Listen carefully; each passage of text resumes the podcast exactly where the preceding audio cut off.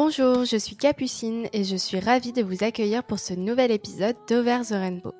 À travers ce podcast, j'ai choisi de donner la parole à celles qui sont souvent lésées dans les médias, les dites minorités de genre et plus particulièrement les femmes. À chaque épisode, j'accueille une invitée pour qu'elle vienne nous raconter son histoire tout en diffusant un précieux message d'espoir. C'est le dernier épisode de la saison 3 de ce podcast et pour cette raison, il se devait d'être un peu différent de d'habitude. Aujourd'hui, j'ai donc tendu le micro à ma maman Virginie pour qu'elle vienne raconter son histoire, ou plutôt ses histoires de maternité. Vous allez le découvrir dans cet épisode. Virginie a d'abord été une maman biologique en donnant naissance à moi-même puis à ma petite sœur, mais elle a toujours eu le rêve d'adopter un enfant dans un autre pays. Elle raconte alors son parcours vers l'adoption de mon petit frère en Éthiopie, différentes étapes, les difficultés rencontrées, mais aussi et surtout le bonheur de devenir mère autrement. Dans une seconde partie de l'épisode, elle raconte une troisième forme de maternité un peu particulière, la maternité d'accueil. Après 20 ans en tant que professeure des écoles, Virginie a en effet décidé de devenir assistante familiale pour accueillir des enfants chez elle. Elle nous raconte son cheminement vers ce choix, mais aussi le parcours nécessaire pour devenir famille d'accueil. Elle nous parle de deux formes d'accueil qu'elle a expérimentées, l'accueil thérapeutique à la semaine d'un enfant suivi par un hôpital et l'accueil permanent d'un bébé placé par la protection de l'enfance. Un épisode assez long donc, en vue de la diversité des sujets traités, et évidemment un peu différent puisque c'est ma propre mère que j'interviewe. Mais je suis ravie de vous inviter à le rejoindre pour découvrir ces différentes histoires de maternité. Bonne écoute. Bonjour maman.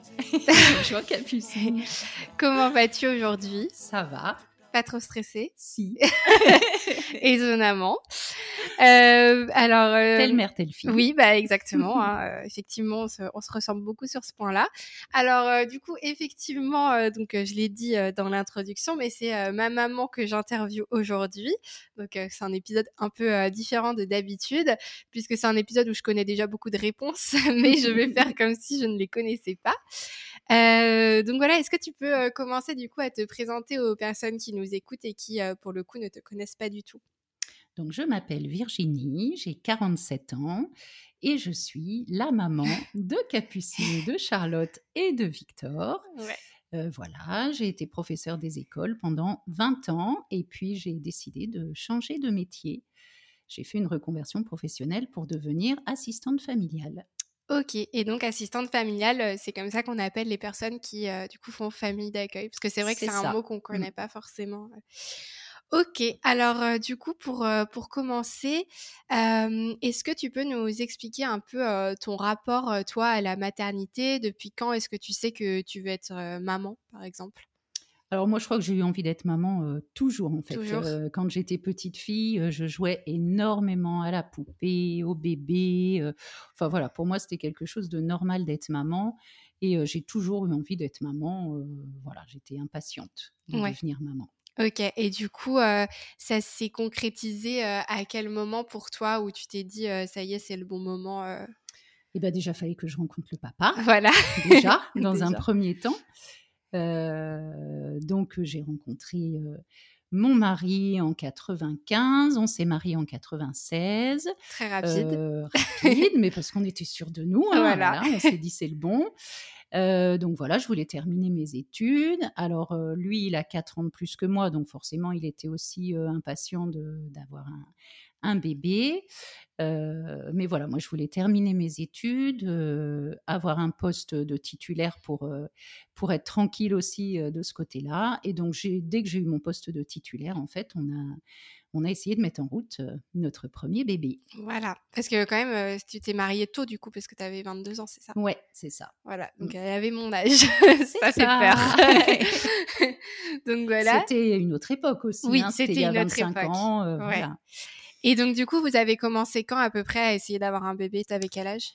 Alors du coup, j'ai eu mon premier poste de titulaire en 98 et j'ai dû arrêter la pilule peut-être six mois après, euh, ouais, assez vite en fait. Ok. Voilà. Et donc du coup, il aura fallu combien de temps euh, pour euh, me concevoir On va dire à peu près un an. Ouais, à peu près un an. Ça a mis à peu près un an. Ouais. Mmh. Ok. Et du coup, comment ça s'est passé cette première grossesse quand tu as vu que tu étais enceinte? Alors, euh, déjà, ça a mis quand même un petit peu de temps. Euh, voilà, euh, j'étais un peu inquiète. Je me disais, j'arriverai jamais à avoir un bébé parce que je stresse toujours. Oui, parce qu'elle n'est pas du tout fataliste. C'est ça. Donc, j'étais quand même allée voir mon gynéco et tout ça qui m'avait redonné des petits trucs pour relancer les cycles parce que j'avais des cycles très, très irréguliers. Et puis voilà, il se passait rien. J'avais rendez-vous chez mon gynéco au mois d'août, donc août 99. Et je me suis dit, bon, ça fait quand même un mois que j'ai rien eu. Je vais quand même faire un test de grossesse avant d'aller le voir. On ne sait jamais, On à tout hasard. Et incroyable, le test était positif. donc là, j'étais hyper heureuse. Donc voilà, c'était tout récent. Du coup, ça devait dater de trois semaines à peu mmh. près. Enfin, voilà mais j'étais super contente. Et donc, je suis allée chez mon gynéco, non pas pour lui dire bah, ça ne marche pas, mais pour mmh. lui dire ah, je crois que c'est bon. Ouais, ça y est, ça a marché. voilà. Ok. Et donc, du coup, comment ça s'est passé ta première grossesse? Eh bien, ça s'est bien passé. Après, moi, je suis quelqu'un de très anxieuse. Donc, forcément, j'étais très anxieuse tout le long de la grossesse, très inquiète au moment des échographies, voilà, pour être sûre que tout allait bien, etc. Mais voilà, la grossesse, globalement, s'est bien passée. j'ai pas été spécialement malade. Quelques nausées au début, mais classique. J'ai eu une grossesse plutôt facile. J'ai travaillé jusqu'au bout, en fait, mmh. jusqu'à mon congé maternité, parce que j'étais plutôt en forme. Donc voilà, une grossesse plutôt, plutôt chouette. J'ai su à la deuxième écho que c'était une petite fille et c'était vraiment mon rêve d'avoir une petite fille et d'avoir une capucine, ben parce que c'était vraiment un prénom que j'adorais. Donc voilà, j'étais super heureuse, inquiète, mais heureuse. Ok. Et donc, du coup, après, euh, au niveau de ton accouchement, ça s'est bien passé aussi ou tu devais être très stressée, euh, j'imagine, pour ça aussi? Ouais, alors j'étais très stressée, forcément. Euh, après l'accouchement, c'est passé assez rapidement, finalement, parce que j'ai perdu les os dans la nuit et tu es arrivée à 9h42 mmh. du matin. Donc, ça a été très rapide, en fait, entre l'arrivée à la maternité et ton arrivée, ça a été rapide. Après, c'est un accouchement qui s'est globalement bien passé, mais euh, euh, voilà, j'ai eu une péridurale qui a du coup euh, un peu trop bien fonctionné. Du coup, je sentais pas trop ce qui se passait. Voilà, ça a été un petit peu compliqué à la fin pour que tu sortes, mmh. pour que tu arrives. Mais, mais voilà, tu es arrivé, on était super heureux de te voir, tu avais plein de cheveux ouais. tu étais impressionnante, hyper chevelue. Je me suis dit, mais c'est pas possible, comment j'ai pu faire ça? Mais voilà, on était très très heureux et, et super contents d'avoir notre premier bébé. Ok, et du coup, après, par la suite, comment ça s'est passé tes premiers pas en tant que maman? Est-ce que c'était difficile, facile? Comment ça s'est passé? Alors, ça a été un peu difficile en fait, parce que moi, j'étais. Pourtant, j'avais fait du babysitting, je m'étais occupée de d'autres bébés, mais là, c'était mon bébé à moi et c'était beaucoup plus difficile. Je pense que le fait de devenir maman aussi pour la première fois, ça, voilà, forcément, ça perturbe quand même un petit peu. Et du coup, c'était un peu difficile au début pour moi de t'occuper, de, m'occuper de toi. J'avais peur de pas bien faire, de voilà. Donc j'étais un petit peu, un petit peu stressée. le papa beaucoup moins. Hein, lui, il était très à l'aise avec toi. Donc voilà. Mais bon, ça s'est fait et, et, voilà. Et on t'a ramené à la maison, tout content. Ok. Et du coup, après, euh, comment ça s'est passé une fois que, que j'étais à la maison? Parce que du coup, là, il n'y avait plus la, l'ambiance de la maternité un peu pour euh, sur, surplomber le truc. Euh, et du coup, pour toi, comment ça s'est passé de te retrouver un peu livré à toi-même Alors c'est vrai qu'à la maternité c'est quand même très confortable parce mmh. que euh, on est super chouchouté quand même et puis on a tout le temps quelqu'un euh, si on a une question euh, voilà on a tout le temps quelqu'un. Après à la maison ça a été parce qu'il se trouve que Pascal donc à ce moment-là faisait des suppléances et au moment où tu es né il n'avait pas de suppléance donc il a été aussi à la maison un bon moment avec moi puis après donc tu es arrivé au mois de mai je crois qu'il n'a pas dû retravailler avant les vacances d'été. Donc voilà, on a vraiment été euh, longtemps tous les trois. Donc mmh. ça, c'était très bien pour les premiers, euh, vraiment les premières semaines avec toi. Donc ça a été, hein, voilà, on a appris notre rôle de parents tous les deux en fait. Hein, comme je n'allaitais pas, on donnait le biberon chacun notre tour. Enfin voilà, ça s'est bien passé. Hein, c'est des bons souvenirs, tous ces moments de première découverte. D'ailleurs, on t'a beaucoup photographié, mmh. beaucoup pris en vidéo. C'est vrai, et on a des tonnes. voilà, on était un petit peu en admiration quand même devant cette petite chose. cette créature poilue. Exactement. ok, et donc du coup, par la suite, tu as voulu avoir un autre enfant. Est-ce que déjà pour toi, c'était évident de vouloir avoir plusieurs enfants? Oui, bah moi, de toute façon, dès le départ, j'en voulais au moins trois. Mmh. Voilà, trois enfants, c'était c'était un petit peu mon idée depuis que j'étais depuis que j'étais ado, je vais dire, voilà, j'avais toujours envie d'en avoir trois. Je sais pas pourquoi, mais voilà. donc oui, assez vite quand même. Bah, après, on s'est laissé le temps aussi parce qu'on voulait pas non plus d'un deuxième enfant tout de suite. On voulait aussi profiter de notre premier enfant, lui donner du temps, voilà. Donc on a laissé passer un petit peu de temps. au bout de ouais, au bout de trois ans à peu près, j'ai à nouveau arrêté la pilule pour pour démarrer une deuxième une deuxième grossesse, en me disant que ça allait sûrement mettre encore un petit peu de temps. Donc ouais. voilà. Ok. Et justement, ça s'est passé comment cette deuxième mise en route? Est-ce que ça a été plus facile ou plus difficile que pour moi? Alors, c'était un peu pareil, hein, arrêt de pilule, des cycles hyper irréguliers. Donc là, comme j'avais déjà, enfin, comme mon gynéco m'avait déjà suivi, il avait dit, bah voilà, on va pas forcément attendre trop longtemps, je vais vous donner un petit traitement juste pour, pour, pour régulariser les cycles, en mmh. fait. Et puis voilà, pour savoir exactement à quel moment il y a une ovulation. Donc, on avait surveillé le moment d'ovulation et, et voilà, on a mis Charlotte en route. Voilà, Charlotte, la deuxième. Et, et, du coup, donc à ce moment-là, ta, ta, deuxième grossesse, est-ce qu'elle s'est passée aussi bien que la première? Oui, oui, c'était une grossesse aussi où j'étais en forme. Alors après, Charlotte, elle avait déjà son caractère, hein, donc c'était une petite fille qui, qui, grandissait pas trop au début, qui était un petit peu petite, donc on a fait un peu plus de surveillance pour elle. Et puis, euh, et puis elle voulait pas se retourner. Mmh. elle était dans le mauvais sens. Donc, euh, mon gynéco m'avait dit bon bah, c'est soit une césarienne, soit j'arrive à la retourner. Donc, euh, il l'avait retournée. Elle nous avait fait des petites frayeurs parce que du coup, son rythme cardiaque s'était un peu ralenti au moment où il avait fallu la mmh. retourner, etc. Mais voilà, à part ça, c'était une grossesse aussi qui s'est bien passée, où j'étais en forme, enfin rien de, rien de particulier. Mmh. Et du coup, l'accouchement, euh, ça a fonctionné aussi par voie basse euh? Ouais, donc euh, accouchement différent là du coup parce que déjà c'était le deuxième, donc je savais déjà un peu mieux comment ça se mmh. passait. pareil, j'ai perdu les os pendant la nuit. elle est arrivée à 9h44. Très ponctuelle, vraiment.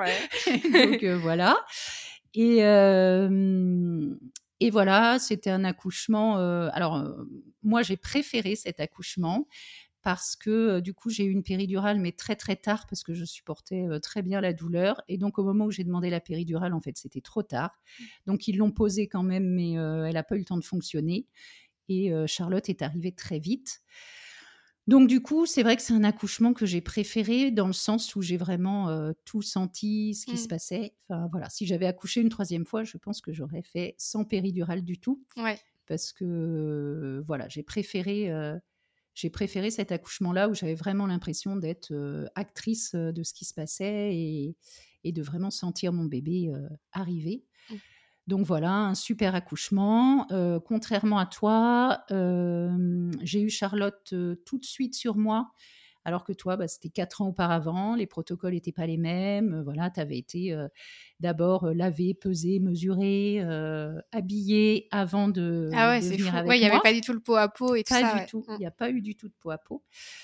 tandis que Charlotte, ils me l'ont mise tout de suite sur moi et elle mmh. a dû rester une heure sur moi comme ça avant d'être pesée, mesurée. donc il y a vraiment eu ce moment-là qui était, qui était chouette. Donc non, un accouchement super. J'ai vraiment un bon souvenir. et du coup, est-ce que c'était une évidence pour toi de vouloir que deux enfants biologiques ou est-ce que à ce moment-là, tu te disais peut-être que le troisième, on, remettra en route de cette façon-là? Non, alors vraiment, euh, moi, dès le départ, de toute façon, euh, depuis, euh, je dirais depuis mes 10-12 ans, j'avais toujours en tête d'adopter un enfant. C'était vraiment quelque chose que j'avais en tête. Je ne sais pas pourquoi. Mmh. Enfin, si, je pense, je sais un peu, mais... Et, et, du coup, moi, dans ma tête, je, je, voulais avoir deux enfants et adopter le troisième. C'était un petit peu ça, sachant que voilà, même si mes grossesses se sont bien passées, c'est pas pas forcément des moments que j'ai aimé parce que j'étais très inquiète, j'avais toujours peur euh, qu'il arrive quelque chose au bébé, euh, que ça n'aille pas. Euh, donc c'était quand même des moments où j'étais un petit peu angoissée. Donc, donc voilà, puis j'avais vraiment envie de connaître cette expérience-là aussi, de devenir, de devenir parent d'une autre manière en mmh. fait. Ouais. Et du coup, pourquoi, à ton avis, tu avais cette envie-là d'adopter un enfant? Alors, je pense que ça remonte à quand j'avais une dizaine d'années. Enfin, je pense qu'il y a un événement qui m'a vraiment donné envie. donc, quand j'avais une dizaine d'années, j'avais une copine. Une copine qui avait déjà une grande famille. Enfin voilà, c'était des parents très pratiquant, qui avait une grande famille. C'était une copine de catéchisme, hein, mmh. donc euh, voilà. Et, euh, et, du coup, ces parents-là avaient adopté un petit garçon euh, d'origine africaine, je ne sais pas quel pays. Mais je me souviens toujours du jour où elle nous a présenté son petit frère, en fait. Mmh. Et c'était un tout petit bébé voilà, et je me suis dit, «Oh, j'adore. voilà. Et je me suis vue, je me suis dit, mais voilà, moi, c'est ça que je veux plus tard. je veux aussi aller chercher un bébé comme ça au bout du monde et le ramener. Et, voilà. Donc, je pense que c'est un peu ça l'élément déclencheur, parce que c'est vraiment quelque chose qui m'a marqué. Et après, voilà, c'est quelque chose auquel j'ai pensé tout le temps. Et dès que j'ai rencontré mon futur mari, dès qu'on a commencé à parler d'enfants, je lui ai dit, tu sais, voilà, j'ai envie d'en avoir à nous, enfin d'essayer en tout cas mmh. d'en avoir à nous. Mais j'ai très, très, très envie d'en adopter, d'adopter. Et voilà, il était d'accord. Donc j'ai dit OK, euh, c'est le bon. Ouais, c'était un peu un test. Oui, justement, c'est ce que c'est ce que j'allais te demander si, euh, enfin, ce qu'il en avait pensé, papa, lui, parce que c'était pas forcément dans ses dans ses idées de base. Non, c'était pas forcément dans ses dans, dans ses idées de base. Après, euh, il a dit tout de suite, bah ouais, OK. il n'est pas très difficile à convaincre d'une manière générale. Voilà, après, lui, il était d'accord aussi sur le fait qu'il voulait avoir des enfants biologique aussi. Voilà, mais, euh, mais euh, après, il a dit, bah oui, pourquoi pas, euh, on verra. Mais en tout cas, il n'était pas du tout opposé à l'idée. Ok, et du coup, toi, quand est-ce que tu as commencé à vraiment te renseigner sur, sur l'adoption? Oh, bah, je pense que j'ai commencé à me renseigner quand j'avais déjà 20, 21 ans, déjà même avant de rencontrer mon futur mari je lisais des articles, je regardais quand il y avait des reportages ou des documentaires à la télé sur l'adoption, je regardais tout le temps. Mmh. C'était vraiment quelque chose qui m'intéressait. Après, je me suis vraiment documentée très très concrètement, on va dire à la naissance de Charlotte en fait, parce que c'est à la naissance de Charlotte qu'on a dit bon bah voilà, on a eu nos deux filles, on est super content, super heureux d'avoir une nos deux filles, elles vont bien, elles sont en bonne santé, elles sont super. Bon, bah maintenant, on va se lancer dans l'adoption. On savait que ça prenait beaucoup de temps aussi. Donc voilà, c'est vraiment au moment de la naissance de Charlotte que j'ai commencé à me renseigner euh, de manière euh, plus concrète. Et on a vraiment démarré les démarches quand elle avait 18 mois. OK et du coup, à ce moment-là, toi, tu avais déjà, une idée de pays en particulier? Tu savais, dans quel endroit du monde? Enfin, est-ce que tu voulais adopter, en France, à l'étranger absolument? Quel type de pays? Est-ce que tu savais déjà tout ça? Alors déjà, pas en France, parce que, on sait qu'il y a très, très peu de pupilles de l'État adoptables en France, qu'il y a aussi beaucoup, beaucoup de couples qui sont en attente et notamment des couples qui n'ont pas du tout d'enfants. Donc déjà, déjà, c'était pas en France. Voilà, on laissait vraiment. et puis on savait que nous, on avait déjà deux enfants biologiques, qu'on serait absolument pas prioritaire, donc c'était pas pas du tout. Ou alors on savait qu'en France, on aurait pu adopter un enfant en situation de handicap, ce qui n'était pas forcément non plus notre projet. Donc déjà, on avait laissé tomber la France, sachant que par contre, l'adoption en France est entièrement gratuite, contrairement à l'adoption à l'étranger. Mais on avait laissé tomber, c'était pas du tout notre projet. Donc après, on était ouvert à peu près à tous les pays, sachant que moi, j'avais quand même une préférence. Enfin, moi, mon cœur me disait, mais de toute façon, ce sera un petit bébé chocolat mmh. qui viendra à la maison. C'était évident. Voilà, moi pour moi, pour moi, c'était vraiment l'Afrique. Alors ça, je peux pas dire pourquoi. Est-ce que c'est aussi l'expérience de de ma copine de 10 ans qui, je ne sais pas. Mais en tout cas, pour moi, c'était vraiment ça. Maintenant, j'avais mis ça dans un coin de ma tête, mais je savais que l'adoption était difficile et qu'il fallait pas que je m'arrête non plus à un continent. Donc en fait, euh, on avait fait, euh, on a fait un petit peu le tour de tous les continents, tous les pays qui étaient ouverts à l'adoption, sachant que quand on est déjà parent biologique, il y a aussi plein de pays qui, qui ne sont pas ouverts mmh. en fait. Par exemple, la Chine, euh, c'est un pays où si on a déjà des enfants biologiques, c'est même pas la peine d'essayer. Enfin, en tout cas, au moment où on l'a fait, maintenant, je pense que bon, l'adoption évolue tout le temps les conditions d'adoption évoluent tout le temps. Donc, je ne sais pas où en est la Chine euh, actuellement, mais en tout cas, nous, au moment où on a lancé l'adoption, euh, la Chine, c'était même pas la peine. On savait qu'avec des enfants biologiques, c'était pas possible. Euh, après, il y avait tous les pays de l'Est, et là, très honnêtement, c'était pas. Enfin, on était. On n'avait pas assez confiance, je mmh. pense. on savait que dans les pays de l'Est, il y avait quand même plein d'enfants qui avaient vécu des choses très très très difficiles et l'adoption là-bas nous paraissait compliquée. Donc mmh. c'était pas non plus ce qui nous convenait. Pourquoi du coup c'était c'était compliqué dans ces pays-là? Alors, il y, a, eu beaucoup, beaucoup d'enfants qui ont vécu des choses compliquées dans les orphelinats, des enfants qui souffrent d'hospitalisme, qui ont été longtemps un peu laissés voilà, tout seul. Alors, c'est pas tous les orphelinats, faut pas généraliser non plus, mais c'est vrai que j'avais lu quand même beaucoup de choses sur des, enfants qui arrivaient des pays de l'Est et qui avaient quand même des pathologies particulières, alors des fois liées aussi à l'alcoolisme fœtal, mmh. des choses comme ça. voilà, ça me faisait un peu peur. Alors, je ne veux pas généraliser non plus, hein, parce qu'il y a plein d'enfants qui sont arrivés de, des pays de l'Est en très bonne santé, qui vont bien j'ai un ami qui vient d'Ukraine d'ailleurs, qui a été adopté Exactement. Mais euh, disons que voilà, c'était une destination moi qui me qui me faisait un peu peur, qui me rassurait moins.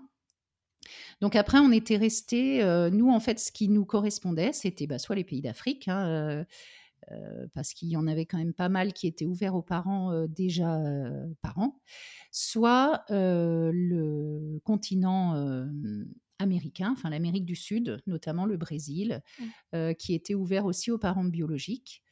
Donc euh, voilà, on avait euh, plutôt ces, ces pays-là en, en, vue. Sachant qu'au Brésil, c'était très souvent quand même des fratries qui étaient confiées.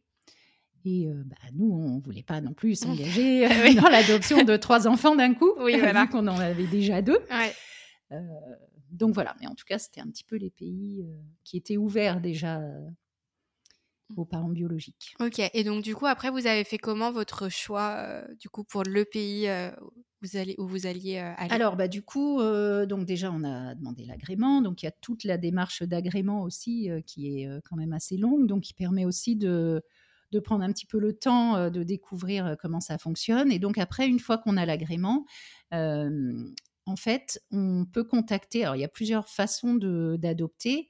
Euh, on peut soit aller directement dans les pays et faire des démarches euh, en individuel, en fait, euh, contacter les orphelinats, prendre un avocat, voilà, faire des démarches en individuel. Ou alors, il y a les OAA, donc ce sont les organismes autorisés pour l'adoption, qui, eux, prennent tout en charge, en fait. Mais ce qui est hyper difficile, c'est d'être accepté par un OAA. donc, une fois qu'on a eu notre agrément, moi j'ai envoyé des courriers à plein d'OA, je ne sais pas, une quinzaine peut-être, mmh. euh, donc des, organismes qui travaillaient euh, notamment avec l'Éthiopie, puisque euh, l'Éthiopie était vraiment un des pays qui était le plus ouvert aux parents déjà parents.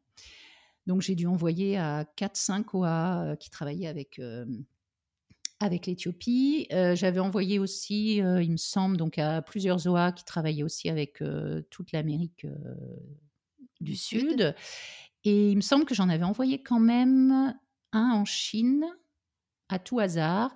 Et j'avais envoyé aussi pour la Thaïlande. Je me souviens que j'avais aussi envoyé une demande pour, pour un OA qui travaillait avec la Thaïlande. Donc voilà, j'ai envoyé plein, plein, plein de courriers et je ne recevais que des réponses négatives.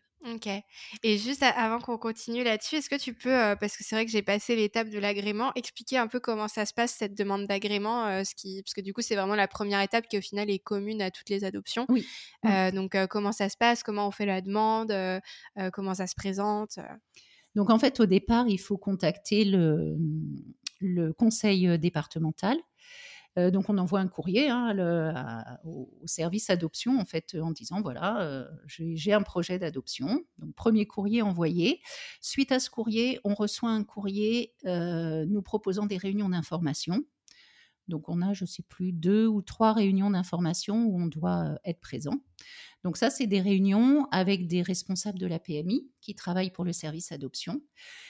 Et donc, on se retrouve à plusieurs couples, tous voilà, dans le même projet. Donc, on explique un petit peu notre projet. Et puis, en fait, les personnes du service adoption nous donnent plein d'informations sur l'adoption, nous découragent aussi un peu, hein, nous disent que c'est très difficile, que c'est pas parce qu'on aura l'agrément que, que notre projet aboutira. Qu'il y a beaucoup d'agréments donnés, enfin que déjà tout le monde n'a pas l'agrément, que ensuite une fois qu'on a l'agrément, euh, il y a aussi beaucoup de personnes qui n'ont pas d'enfants, même après un agrément. Donc voilà, ils nous découragent quand même un peu, ils nous donnent des chiffres, euh, des pourcentages, on se dit ah, ah, ah, mmh. Et ils insistent sur le fait que quand en plus on est déjà parent biologique, les chances sont encore moindres. Donc voilà, c'est après c'est des réunions qui sont quand même intéressantes parce qu'on échange avec d'autres parents. Et puis voilà, on peut poser plein de questions. ils nous orientent un peu vers les pays, voilà, au moment où on fait les démarches d'adoption, parce que comme l'adoption change tout le temps, il y a tout le temps des modifications, des autorisations qui changent, etc dans les pays. Donc euh, voilà, c'est vraiment important d'avoir euh, exactement au moment où on passe l'agrément, savoir exactement bah, quel pays est ouvert, lequel risque de fermer. Euh, voilà. ah oui, dans les pays aussi, dans les OA, j'avais contacté aussi des OA qui travaillaient avec Haïti. Parce que Haïti, c'était aussi à ce moment-là un pays où il y avait énormément d'adoptions. J'ai mmh. oublié tout à l'heure. C'était avant, oui, pourtant c'était avant qu'il y ait le. C'était juste avant. De terre, ouais, ouais. Euh, donc voilà, donc euh, donc il me semble que c'était trois réunions. Euh, donc au conseil départemental. Et suite à ces trois réunions, il nous donne un dossier à remplir. Donc c'est un dossier CERFA, voilà, classique. On, donne plein d'informations sur nous, notre vie, nos revenus, notre maison.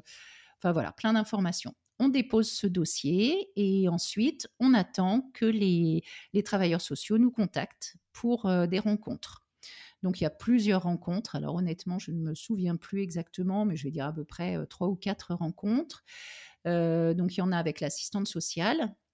Donc l'assistante sociale, elle vient à notre domicile pour visiter aussi la maison, voir si ça, enfin, si ça convient pour l'accueil d'un d'un enfant, si toutes les règles de sécurité sont, sont bonnes, voilà, conformes, etc. Si c'est pas le cas, elle nous dit ah ben là, faudrait faire attention à ça. Bon voilà. Et puis on rencontre aussi une psychologue. Donc la psychologue, on la voit une fois en couple, une fois chacun de notre côté. Et comme nous, on avait des enfants, nos enfants aussi ont rencontré la psychologue. Donc comme vous étiez encore un peu petite, euh, puisque Charlotte devait avoir deux ans à peu près au moment de la rencontre, hein, donc elle était vraiment petite, toi tu en avais six. Euh, vous, vous, aviez rencontré la psychologue toutes les deux. Mmh. Voilà, ensemble. Je m'en souviens plus trop. Voilà, vous n'avez pas vu chacune votre tour et vous avez vu toutes les deux ensemble parce que vous étiez petites. Euh, voilà, et puis donc suite à ça, il y a une commission donc au bout de neuf mois à peu près, hein, c'est à peu près le délai qui est donné pour un agrément. Donc il y a une commission, donc on passe en commission et on nous dit si ils acceptent ou pas l'agrément. Donc faut dire aussi que pendant le passage de l'agrément, et ça c'est hyper intéressant je trouve, on travaille beaucoup avec l'assistante sociale et avec la psychologue sur bah, sur l'enfant qu'on souhaite accueillir, en fait. Euh, en fait, il nous aide à, définir un petit peu le profil de cet enfant. Est-ce qu'on accepte euh, certaines maladies? Est-ce qu'on accepte euh, je sais pas, par exemple, un enfant né d'un viol. Enfin, voilà, on aborde vraiment des choses très, très précises, en fait. Et puis, il nous pose beaucoup de questions sur euh, sur comment est-ce qu'on va faire pour accepter cet enfant avec son passé, avec toutes les choses très difficiles qu'il peut avoir connues. Mmh. Et puis on travaille aussi sur l'âge de l'enfant. Euh, puisque bon moi dans mon idée c'était quand même le plus jeune possible moi je voulais encore pouponner un peu et, puis voilà Charlotte avait deux ans donc euh, enfin moi je me voyais pas accueillir un, un enfant grand donc voilà moi dans mon idée c'était vraiment un enfant de moins de deux ans donc au début c'est ce qu'on avait mis sur notre agrément après, on a été obligé de modifier un peu cet agrément parce que les OA ne nous acceptaient pas, parce que justement, on avait demandé un enfant trop petit. Ouais. Donc, donc voilà, donc tout l'agrément se passe et donc après on a donc la réponse du conseil départemental qui nous dit bon ben voilà ok c'est bon vous avez votre agrément et donc on a une notice d'agrément avec justement l'âge souhaité de l'enfant. S'il y a un sexe souhaité, on peut aussi le mettre. Nous, on n'avait pas mis de choix par rapport à ça. On avait dit un enfant de moins de deux ans. C'était euh, voilà notre, euh, notre premier agrément, parce que Charlotte euh, était encore mm. petite aussi. donc voilà, une fois qu'on a l'agrément, c'est là que du coup, on essaye de contacter les OAA. Ouais. Et où là, du coup, c'était que des refus. Et c'était que des refus. Ça a mis énormément de temps, en fait. Puisque du coup, alors que je me souvienne dans mes dates, euh, on a dû commencer la démarche d'adoption en 2006. C'est ça, en août, fin août 2006, j'ai envoyé mon courrier au conseil départemental. Donc on a eu l'agrément, il me semble, en août 2007, août ou septembre 2007. Voilà, pile un an après. Et donc toute l'année, en fait, euh, toute l'année scolaire, 2007-2008, euh, c'est là que j'ai envoyé des courriers aux OAA et où je n'avais que des réponses négatives. Euh, tous les OA qui me répondaient me disaient soit bah non, soit vous êtes trop vieux pour un enfant de moins de deux ans, on ne veut pas de vous, ou enfin ça correspond pas, ou vous avez déjà des enfants biologiques, donc c'est non. bon voilà. Donc c'était quand même un petit peu décourageant. Du coup, on a au bout d'un, ouais, au bout de deux ans, ouais, deux ans après l'agrément, on a refait une demande de modification d'agrément au niveau du conseil mmh. départemental donc on a revu la psy, euh, non, que l'assistante sociale peut-être, euh, pour modifier l'âge qui était sur notre agrément, qui du coup était un peu... Euh, bah, qui nous empêchait de trouver un noir. Donc on a modifié l'âge et il me semble qu'on a mis maximum 4 ans. Un enfant jusqu'à 4 ans, je crois. Et on a précisé le plus jeune possible, quand même. Parce qu'on peut faire cette précision-là. Sachant que quand on met sur un agrément un enfant jusqu'à 4 ans, ça veut dire qu'il peut avoir 5 ans moins un jour. Ok, oui, c'est vraiment euh, jouer sur la limite. Donc, euh, bon, moi, ça m'inquiétait un peu quand même. Mmh. Mais euh, on s'est dit, voilà, allez, on change et puis, et puis on retente. Du coup, on a réécrit aux OAA, enfin, j'ai réécrit aux OAA en leur disant, voilà, on a modifié notre agrément parce que nos filles grandissent aussi. Voilà, Charlotte grandissait aussi. donc on a dit voilà, maintenant on veut quand même que l'enfant soit plus jeune que Charlotte. Mmh. De toute façon, ça c'était vraiment ce qu'on souhaitait. Donc j'ai eu un OAA qui m'a répondu en disant on peut on peut peut-être vous proposer enfin on peut accepter votre dossier si vous acceptez qu'on vous propose un enfant entre vos deux filles. Et ça nous on a dit non c'est pas c'est pas ce qu'on veut, ça perturberait la fratrie. Euh, non, c'était pas notre projet. Donc on a refusé. Et ça c'était pour un Noah dans quel pays? C'était pour l'Éthiopie aussi. Ok. C'était ouais, c'était un Noah pour l'Éthiopie. Donc on a dit non. Euh, il y a des OA qui nous ont aussi dit on peut peut-être étudier votre dossier si vous acceptez un enfant avec un handicap lourd. Et ça, on a dit non. Nous, on était prêts à accepter un enfant qui aurait un handicap euh, léger ou qui aurait une hépatite. J'avais beaucoup étudié le, sujet parce qu'il y a beaucoup d'enfants qui arrivent à l'adoption avec des hépatites B. Voilà, je me disais que si on faisait attention, si on était vacciné, il y avait peu de risques en fait. Donc voilà, ça on avait mis oui, mais pas handicap lourd. C'était pas notre projet. mais voilà, les OA, ils essayent et puis ils se disent, bah voilà, ils ont déjà des enfants, on va essayer, c'est normal, Mmh. hein, voilà, ils ont aussi beaucoup d'enfants adoptables, hein, on comprend, c'est difficile. Mais c'était pas notre projet. Et puis on a eu enfin l'OA merveilleux qui nous a acceptés. Donc on a reçu un jour une grosse enveloppe et quand j'ai vu cette grosse enveloppe, je me suis dit «Ah, peut-être, peut-être. Euh, donc ça, ça devait être, je crois que c'était en février ou mars 2009. Ouais, c'est ça.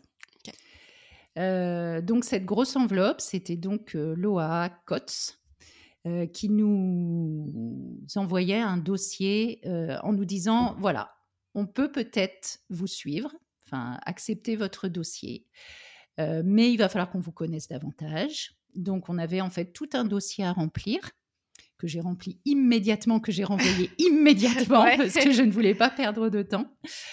Et, et voilà, on savait qu'après, on aurait des entretiens avec cette OA, en fait, pour voir si on était accepté ou pas. Donc, on a renvoyé ce dossier et suite au renvoi du dossier, ils nous ont dit OK, on veut bien vous rencontrer. Donc, déjà, mais c'est un espoir énorme en fait quand on en arrive là parce que on n'avait eu que des refus, mais des dizaines de, courriers de, refus, quoi. Donc là, on se dit, c'est un petit espoir, petit parce que voilà, on sait qu'il y a des entretiens et et qu'on a toujours le risque d'être refusé, mais c'était quand même un espoir. Donc on a eu, je sais plus, deux, je crois deux entretiens avec cette OA qui était basée sur Le Mans. Donc voilà, vous vous étiez allé chez vos grands-parents hein, pendant ces deux entretiens. Là, je me souviens, vous avez laissé. donc une fois avec une psychologue et puis une fois avec la présidente de, de l'association. Et puis voilà, les entretiens se sont très très bien passés. Ils nous ont dit, ben, on vous donnera une réponse au mois de juin. Et au mois de juin, on a eu un coup de téléphone pour nous dire, c'est bon, on vous accepte. Donc, à partir du moment où on est accepté par un OA, on sait que notre projet aboutira. Mmh. Sauf, voilà, problème exceptionnel. Mais en tout cas, en général, quand on est accepté, on sait que notre projet aboutira. Donc là, on était en quelle année? 2009 Là, on était en juin 2009. Mmh. Voilà. Donc, on refait encore des dossiers, etc. Puisque, en fait, eux, ils préparent tout le dossier qu'ils vont envoyer en Éthiopie euh, voilà. Et donc, il me semble que sur le dossier, ils avaient mis un enfant entre 2 et 4 ans, je crois. Ok. Voilà. Euh, parce que c'est ce qui correspondait aussi à, nos âges, mmh. même si on n'était quand même pas si vieux. Oui, vous avez, du coup, vous aviez quel âge à, ce moment-là? Euh, Alors, faut que je calcule. En 2009, bah, papa, il avait 39 ans. Ouais, c'est ça. et donc, bah, moi, 30. 35. C'est ça. donc, euh, donc voilà, on n'était pas très vieux, hein, mais euh, on était quand même considéré un peu vieux pour avoir un, un bébé. Donc, euh, donc voilà, notre dossier part en Éthiopie, du coup, et après, ben, on attend. Et ça, c'est super long en fait, mmh. parce que on sait que notre dossier est en Éthiopie, on sait qu'ils attendent en fait qu'il y ait un enfant. Euh, alors, du coup, ce qui est vraiment important dans l'adoption aussi, c'est qu'ils ne cherchent pas un enfant pour une famille, mais vraiment une famille pour un enfant. C'est-à-dire qu'il fallait attendre qu'ils accueillent à l'orphelinat un enfant qui allait, enfin, pour lequel notre famille allait correspondre en fait donc voilà, donc ça prend du temps. oui, juste sur le dossier de, de l'OAA, ils avaient noté de préférence un petit garçon. C'est pas nous qui l'avions spécialement demandé, mais la présidente de l'association nous avait demandé ce qu'on en pensait et, elle, elle avait dit voilà, moi je trouve qu'après deux petites filles, un petit garçon, ce sera bien parce que il aura aussi sa place, du coup, une place différente de petit garçon.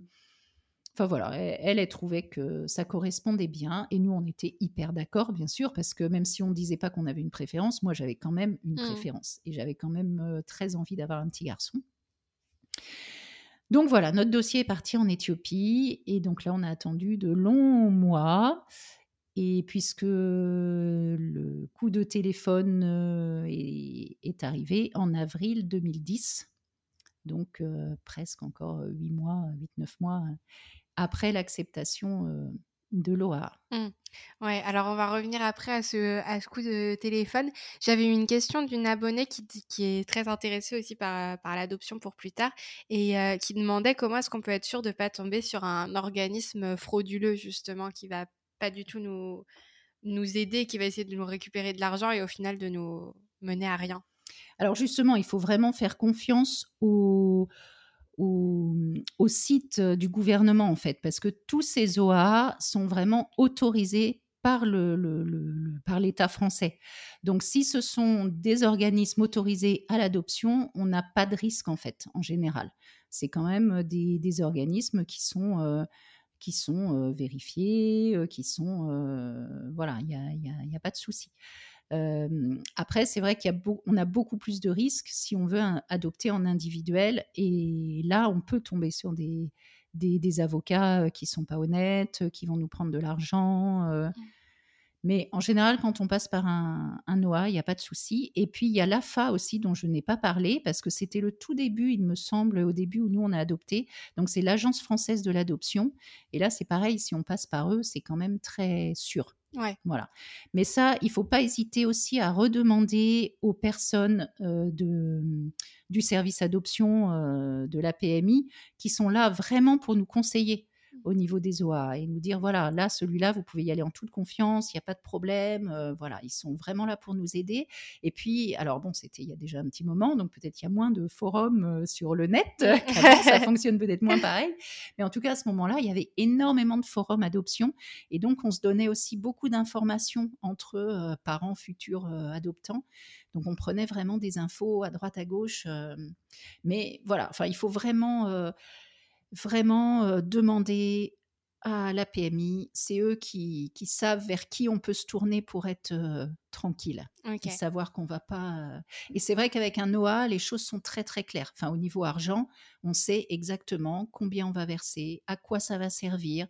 Donc, à payer l'avocat, à payer, à donner de l'argent à l'orphelinat qui s'est occupé aussi de notre enfant pendant pendant un moment. Euh, enfin, on sait vraiment où va aller l'argent exactement. Mmh. Donc, euh, c'est très rassurant en fait. Ouais. Et ça, justement, aussi, c'est une question quand même qui est importante parce que ça coûte du coup de l'argent quand on veut, euh, quand on veut adopter à l'étranger. Est-ce que tu saurais à peu près en tout combien est-ce que vous, vous avez dû investir d'argent pour pour mener à bien cette adoption, du début à la fin? Il me semble que c'était aux alentours de 10 000 euros. Ouais, aux alentours de 10 000 Ouais, entre 9 000 et 10 000 euros. Ok. Et, du coup, toi et papa, sur euh, tout ce processus-là, avant qu'on en vienne, parce qu'on arrive vers la fin avec ce fameux euh, coup de téléphone, avant qu'on en revienne à ça, est-ce que vous avez eu des moments de doute où vous vous êtes dit, euh, bah, peut-être que c'est trop compliqué, qu'on va arrêter et qu'on va faire autrement? Alors, des moments de doute, on en a eu forcément, parce que pendant l'agrément, les, les travailleurs sociaux insistent sur le fait que l'adoption, c'est difficile, qu'on accueille un enfant qui peut aller mal, euh, qui peut bouleverser toute la famille. Euh.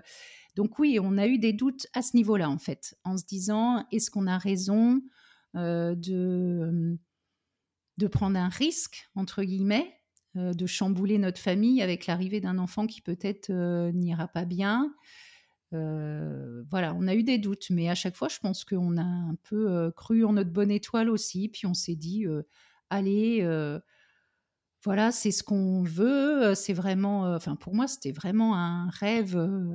ouais, c'était vraiment quelque chose d'hyper important, et en fait, je voulais pas renoncer, en fait, je voulais aller au bout, et mmh. et, à aucun moment, moi, je me suis dit, je renonce. Enfin, je voulais vraiment aller au bout du bout du bout, et et ouais, je me disais toujours, il y, a forcément un moyen d'y arriver, quoi. Mmh. Mais on a eu de la chance, hein. je pense qu'on a eu de la chance aussi. c'est un mélange de beaucoup de choses, sûrement. Oui, après, on a eu de la chance parce que cette OA a accepté de, de, nous accompagner. On a eu de la chance parce que c'était encore une époque où il y avait pas mal d'adoptions à l'étranger, parce que depuis l'Éthiopie s'est fermée complètement aux adoptions. il y avait énormément d'enfants qui arrivaient d'Éthiopie à ce moment-là. Donc, oui, c'était un peu le bon moment, c'est passé. C'était un peu le bon moment. Et, et, justement, tu parlais de, de doute, d'angoisse sur le fonctionnement de la famille, etc. Toi, à ce moment-là, est-ce que tu te rappelles comment est-ce que tu l'as annoncé à Charlotte et moi que tu voulais qu'on ait un, petit frère ou une petite sœur adoptée? Est-ce que tu t'en rappelles? Je m'en rappelle pas précisément parce que je pense que c'est quelque chose dont on vous a parlé tout de suite. Ouais, je pense que dès qu'on a commencé les démarches, en tout cas, on vous en a parlé, on vous a dit que voilà, qu'on voulait un autre bébé ou en tout cas un autre enfant. et qu'on voulait aller le chercher, mmh. tout fait. Et nous, comment est-ce qu'on comment est-ce qu'on réagissait? Parce que c'est vrai que moi, je m'en rappelle pas du tout. Mais enfin, est-ce qu'on posait des questions? Est-ce que alors toi, tu étais forcément plus grande, donc quand même, oui, tu as posé beaucoup de questions et tu étais hyper investie là-dedans. Enfin, je me souviens que quand on est allé voir la psychologue, tu étais limite stressée, quoi. Ah tu avais peur de, comme d'habitude, bah bizarre. C'est pas très étonnant. limite, tu passais un examen, quoi. Enfin, je pense que tu voulais pas nous décevoir non plus, que tu voulais bien répondre aux questions de la dame, que tu avais peur, que... Toujours très sérieuse. Ouais, toujours. Bon, Charlotte, égale à elle-même, hein, elle était beaucoup en freestyle. Euh, mais après, elle était aussi beaucoup plus petite, donc euh, c'était c'était différent. Mais euh, non, je pense que vous avez été. Enfin, nous, on vous a senti partante dès le départ et bien dans la démarche. Alors, plus toi que Charlotte, parce que tu étais plus grande, oui. forcément. Mais, mais non, à aucun moment, vous avez dit ben non, on veut pas. et en même temps, voilà, si on avait fabriqué ce bébé, on vous aurait pas demandé votre avis. Bah oui, c'est ça. c'est vrai qu'une adoption, c'est un peu particulier, mais c'est une décision de parents. Mmh. C'est pas. En tout cas, on vous a jamais demandé est-ce que vous êtes d'accord pour qu'on aille chercher un bah enfant? Mais on vous a expliqué que c'était comme ça qu'on avait envie d'un d'un troisième enfant et, et, voilà, vous êtes tout de suite rentré dans le dans le projet. Hein. Mmh. Il n'y a pas eu de pas eu de soucis. Et d'une manière globale, est-ce que autour de vous, vous avez eu des, des réactions plus hostiles à l'adoption dans votre entourage? Alors, je pense qu'il y a des gens qui étaient plus ou moins bienveillants par rapport à ça. Hein. on a eu un côté de famille qui était super heureux de cette nouvelle, très partant, voilà, qui trouvait ça chouette comme aventure. Et puis l'autre côté de la famille où ça a été plus compliqué le mien hein, en l'occurrence, hein, je le précise, où ça a été plus compliqué, où je pense qu'ils pensaient que ça n'aboutirait pas, et que quand ils se sont rendus compte que ça, que si, ça allait aboutir, ben je crois qu'ils ont eu peur aussi. Hein, je pense que c'était pas que, euh... ouais, je pense que c'était une certaine peur aussi que que ça fonctionne pas, que notre famille soit en, danger. Voilà, je pense qu'ils se sont dit mais pourquoi prendre ce risque Mmh. Parce que pour eux, c'était un peu un risque, en fait. pourquoi prendre ce risque alors que tout allait bien dans notre famille Voilà. Après, au niveau des amis, franchement, c'était plutôt, plutôt positif. après, c'est vrai qu'au début des démarches, on n'en parlait pas trop autour de nous. Hein. On a attendu quand même d'avoir bien avancé. je pense qu'on a dû commencer à en parler une fois qu'on a eu l'agrément déjà. Mmh. Et puis, voilà, on en a vraiment parlé aux amis quand on a été accepté par l'OA et qu'on mmh savait que que c'était en route là. Que c'était bon, que ça aboutirait. Ouais, je vois. Et du coup, euh, si on revient euh, donc en avril 2010, c'est ça? C'est ça. Où euh, du coup vous avez eu le, coup de fil, etc. Mmh Est-ce que tu peux raconter du coup comment ça s'est passé? Ah bah oui, c'est toujours un moment magique. ouais. Donc on était en vacances. Ouais, moi je me rappelle très bien. Tu t'en souviens parce que tu avais, bah, avais, presque 10 ans, hein, mmh. donc tu étais grande. Donc on était en vacances sur, sur la côte, à Argelès, il faisait très beau. Enfin, on avait passé, en plus je me souviens qu'on avait, on avait passé une super bonne journée ce jour-là. On avait pris le bateau, on était allé à Collioure, manger une glace. Enfin, vraiment une très très belle journée. Et donc le soir, on rentre, on mange, les filles se couchent. Et vers 21h à peu près, mon téléphone sonne. Donc déjà, quand le téléphone sonne à 21h, c'est bizarre. C'est pas forcément une heure où on a beaucoup de coups de téléphone. Et, donc je vois le numéro de, de COTS qui s'affiche. Et, donc voilà, et donc la présidente de l'association me, me dit, bah voilà, j'ai une très bonne nouvelle. Donc déjà, quand on entend ça, voilà, moi je me sentais, toute, mais même, enfin rien que dire penser, quoi. C'est un moment vraiment magique parce qu'on l'attend ce moment en mmh. fait.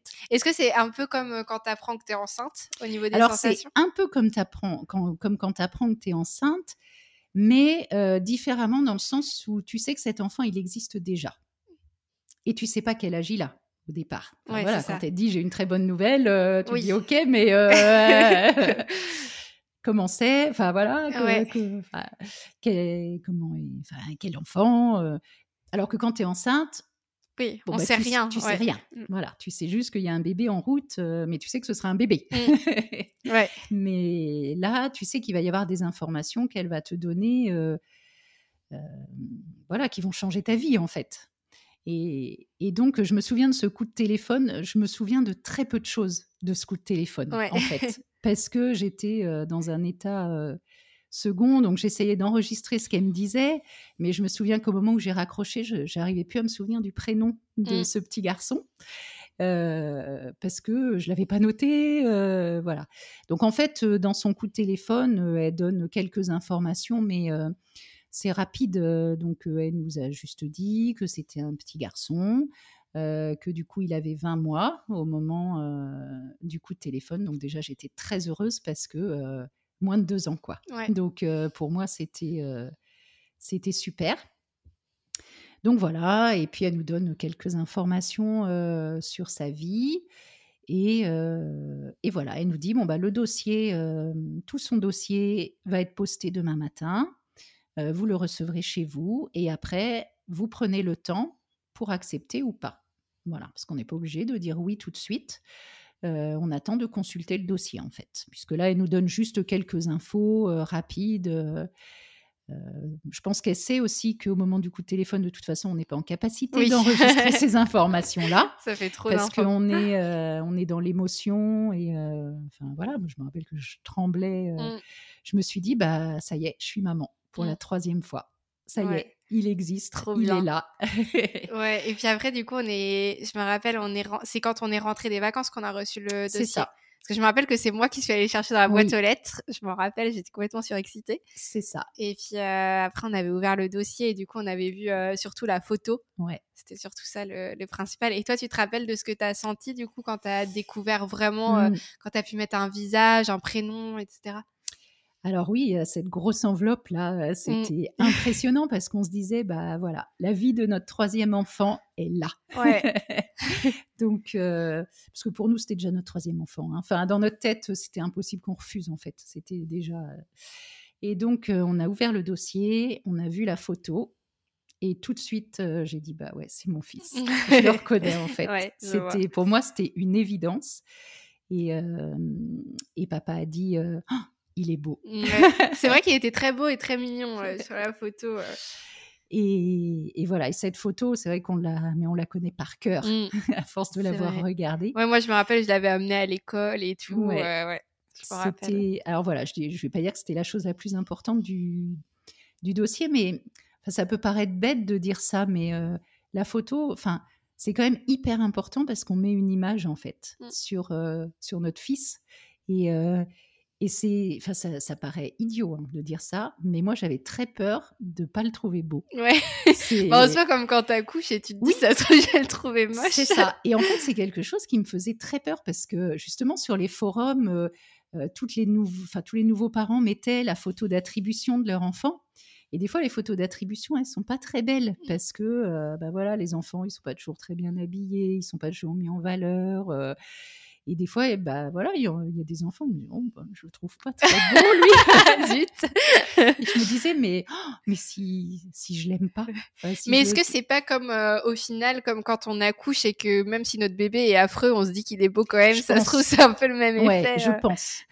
même si objectivement, il était très beau sur la photo. Il était très beau, c'est vrai. Je pense qu'il y a un peu de ça aussi. Et, et je pense que finalement, quand c'est le nôtre, bah, de toute façon, on le trouve beau. Mmh. Euh, mais c'est vrai que j'avais cette peur-là. Et quand j'ai vu la photo, en fait, j'ai dit, bah, c'est lui. C'est bon, c'est mon fils. je le reconnais, c'est lui. Et donc ensuite, on a quand même épluché le dossier, hein, parce qu'il n'y avait quand même pas que la photo. Après, euh, bon, il n'y a pas énormément d'informations. Euh, alors après, je ne vais pas raconter la vie de Victor parce que c'est sa vie et je ne vais pas rentrer dans les détails, mais c'est vrai qu'on a eu la chance d'avoir quand même des informations sur, sur ces, ces 20 premiers mois, du coup, puisque en Éthiopie, il y a aussi beaucoup d'enfants qui sont trouvés. Et du coup, pour eux, on a zéro information. voilà, lui, il n'a pas été trouvé, il a été vraiment confié à l'orphelinat. Et du coup, on, avait quelques informations sur ces 20 premiers mois. Et ça, c'est hyper important. Même si c'est très peu d'infos, le peu d'infos, bah, c'est quand même un bout de sa vie. Et, et c'est important pour lui de savoir, que, de savoir ce qui s'est passé avant euh, d'arriver chez nous. Donc on a eu quand même cette chance-là. Donc voilà, il y avait ça dans le dossier. Et puis il y avait euh, tout un dossier médical en fait, avec euh, bah, les examens médicaux qu'il avait eus. donc notamment évidemment le test de l'hépatite B, le test du sida, voilà, puis les vaccins du coup qu'il avait reçus, puisqu'il avait eu aucun vaccin avant d'arriver à l'orphelinat. Donc tout a été fait à son arrivée. Donc voilà, on avait toutes ces informations-là. On avait aussi quelques petites informations sur son comportement à l'orphelinat, comment il était avec les autres enfants, mmh. euh, voilà, des petites choses comme ça. Donc ça nous permettait vraiment de nous projeter, en fait, de... Enfin, on avait l'impression de le connaître. Donc évidemment, dès le jour même, euh, on a envoyé un message euh, à l'association en disant que oui, bien sûr, c'était notre fils et et qu'on confirmait notre notre bah, l'attribution qui nous avait été faite. Mmh. Du coup, à partir de ce moment-là, c'est quoi les dernières étapes qui restent? Donc après, les dernières étapes, c'est le passage au tribunal, hein, du coup, en Éthiopie. Donc nous, on est passé à un moment juste avant un changement de loi, parce qu'après, il fallait que les parents se rendent obligatoirement au tribunal et qu'ils reviennent chercher leur enfant deux mois après. Donc ça faisait deux voyages. Et nous, en fait, on est passé juste avant cette loi, cette loi-là, donc, on n'a pas été obligé d'aller au tribunal. Et du coup, c'est un représentant de, l'association qui se rend au tribunal et qui est présent, en fait, pour, euh, pour le, jugement d'adoption. Sachant que quand les enfants euh, arrivent d'Éthiopie, ils ont déjà une adoption plénière qu'il faut après, euh, comment dire, rendre officielle au niveau de la France, mais en tout cas, au niveau de l'Éthiopie Peut-être tu peux expliquer ce que ça veut dire adoption plénière. Eh ben, C'est-à-dire qu'on rompt tous les liens avec la famille d'origine, en fait. Contrairement à une adoption simple où il peut, il, peut rester des liens avec euh, les parents euh, ou la famille d'origine. Là, tous les liens sont, sont rompus. Mmh. Et euh, voilà, sachant que, que là, c'était donc la famille biologique qui avait autorisé cette adoption, hein, bien sûr. Il signe des papiers pour dire nous, on veut que cet enfant, parce qu'on ne peut pas le prendre en charge, on ne peut pas s'en occuper, on veut qu'il soit adopté. Donc tous les papiers sont en règle, sont signés. Voilà, les choses normalement, normalement. En tout cas, mmh. nous, on n'a pas eu de problème. on n'a pas eu de problème. Ouais. Et, et, donc après, donc ce, ce jugement-là a été fait. Et ensuite, du donc ça c'était à peu près vers le mois de mai. Donc on attendait quand même parce qu'on sait que jusqu'à jusqu'au passage du tribunal, on sait qu'il peut y avoir un, un changement de, Enfin voilà, que la famille biologique peut revenir sur sa décision et, et reprendre l'enfant, ce qui n'a pas été le cas, mais on sait que ça peut. Donc jusqu'au jusqu'au passage du tribunal, on était quand même un petit peu euh, angoissé angoissé, euh, voilà, même si euh, l'association nous avait bien rassurés hein, en disant que c'était quand même très rare, mais euh, voilà, il reste quand même un petit peu d'angoisse. Et donc, au moment du passage du tribunal, la présidente de l'association nous rappelle en disant voilà, c'est bon, c'est officiellement votre fils. Donc maintenant, il reste les papiers à faire, voilà, pour qu'il ait son passeport pour pouvoir venir. Et donc après se pose la question du voyage. Euh, donc nous, a priori, on voulait partir en Éthiopie pour le chercher. On avait tout prévu, on avait nos passeports, euh, voilà, on était vraiment prêts. On souhaitait partir le chercher. Et puis en fait, ça n'a pas pu se faire parce que euh, il y avait un voyage qui était prévu au mois de juin et qui était déjà complet. Enfin, il y avait déjà plusieurs parents qui partaient, donc on ne pouvait pas partir sur ce voyage-là. Et le voyage du mois d'août, pareil, il n'y avait pas de place. Et la présidente de l'association nous a dit voilà, il va comme, enfin, il va bien, mais il a quand même vraiment besoin de rentrer en France le plus vite possible, parce qu'après le voyage suivant, je crois que c'était en octobre. Ah oui, donc ça décale beaucoup. alors, déjà, sans parler du fait que moi j'étais trop impatiente mmh. de le rencontrer. oui, bah oui, évidemment. Et euh, mais après, c'était important pour moi d'aller le chercher dans son pays aussi. Enfin, pour moi, c'était vraiment important ce voyage, donc j'ai été déçue de pas le faire. Mais voilà, la présidente de l'association nous a dit écoutez, après c'est le mois d'octobre, ça va faire quand même long encore pour ce petit garçon qui a quand même besoin d'être pris en charge parce qu'au niveau euh, nutrition, etc., c'était un peu compliqué. Donc euh, voilà, elle a dit euh, nous on peut vous le ramener, donc si vous voulez, on vous le ramène au voyage du mois d'août et vous venez le chercher à Roissy. voilà, vous ne serez pas allé dans son pays, mais l'important c'est quand même qu'il rentre, qu'il vienne et, du coup, je lui avais dit, mais lui, est-ce que vous pensez que pour lui, ça a de l'importance qu'on aille le chercher dans son pays ou pas? Et elle avait dit non. Clairement, non. Là, il a besoin d'être, il a besoin d'avoir des parents, il a besoin qu'on s'occupe de lui. La priorité, c'est c'est qu'il vienne et que vous fassiez le trajet en avion ou pas, ça changera pas grand-chose pour lui. Donc on a dit OK. Donc je me souviens être allée voir donc la personne de l'association qui devait aller le chercher, puisqu'il y avait donc une personne responsable en fait qui encadre les parents qui partent. Et donc c'était elle qui devait nous le ramener. Donc je suis allée chez elle, lui donner quelques vêtements, puisque forcément on les récupère tout nus. ouais, bah oui. donc il fallait confier à l'association quelques vêtements pour qu'ils puissent rentrer. Donc c'était encore un moment très très important finalement de venir lui confier cette petite valise mmh. en me disant bah voilà quand je verrai mon fils il aura le petit pyjama que je lui ai choisi donc voilà alors pour choisir les vêtements c'était compliqué aussi parce qu'on avait juste sa taille il était tout petit donc on avait acheté du 1 an et du 18 mois voilà en se disant bon espérons que ça ira il flottait un peu hein, dans ses vêtements de 18 mmh. mois mais ça allait et, voilà. Ok, et donc du coup, il a fini par arriver le 10 août et voilà. 2010. C'est ça. Et du coup, on est allés tous le chercher euh, à l'aéroport. Et du coup, au final, euh, l'avantage par rapport au fait d'aller euh, dans le pays, c'est que du coup, on était directement toute la famille. c'est ça. Ensemble. Du mm. coup, on aurait pu y aller que tous les deux aussi le chercher, mais on s'est dit bon bah voilà, allez, on y va tous les quatre. on n'avait pas dormi de la nuit. C'est ça. c'est quand même une histoire de famille, tout ça. Euh, on s'est dit ce sera chouette aussi que, que ses sœurs soient là. Pour lui aussi, on se disait ce sera peut-être moins intimidant aussi d'être aussi au contact d'enfants euh, plutôt que d'être avec deux adultes euh, tout de suite. Donc effectivement, on est parti la veille, on n'a pas dormi à l'hôtel. Ah je crois qu'on a fait une nuit blanche. moi aussi, hein, clairement. Je, pense qu'il n'y avait que Charlotte qui avait dormi parce qu'elle était petite, mais c'est ça. Oui, parce qu'elle avait 5 ans et demi en fait, mm. elle avait pas encore 6 ans. Et ouais, moi, c'est une nuit, une très mauvaise nuit en fait, hein, où j'ai eu aussi mais des douleurs partout, j'accouchais. Ouais, c'est ça, psychologiquement. C'était un peu ça. Et donc, on avait rendez-vous, alors je sais plus, à 5h30 ou 6h du matin. C'était très très tôt à l'aéroport. Donc, on est arrivé à l'aéroport. On a, voilà, il y avait une dame de l'association qui était là pour accueillir les, les, les parents qui revenaient. Et donc, bah, on attend l'avion. et voilà. Et quand, euh, quand on voit sur le panneau d'affichage euh, vol Addis Abeba, bah, on pleure.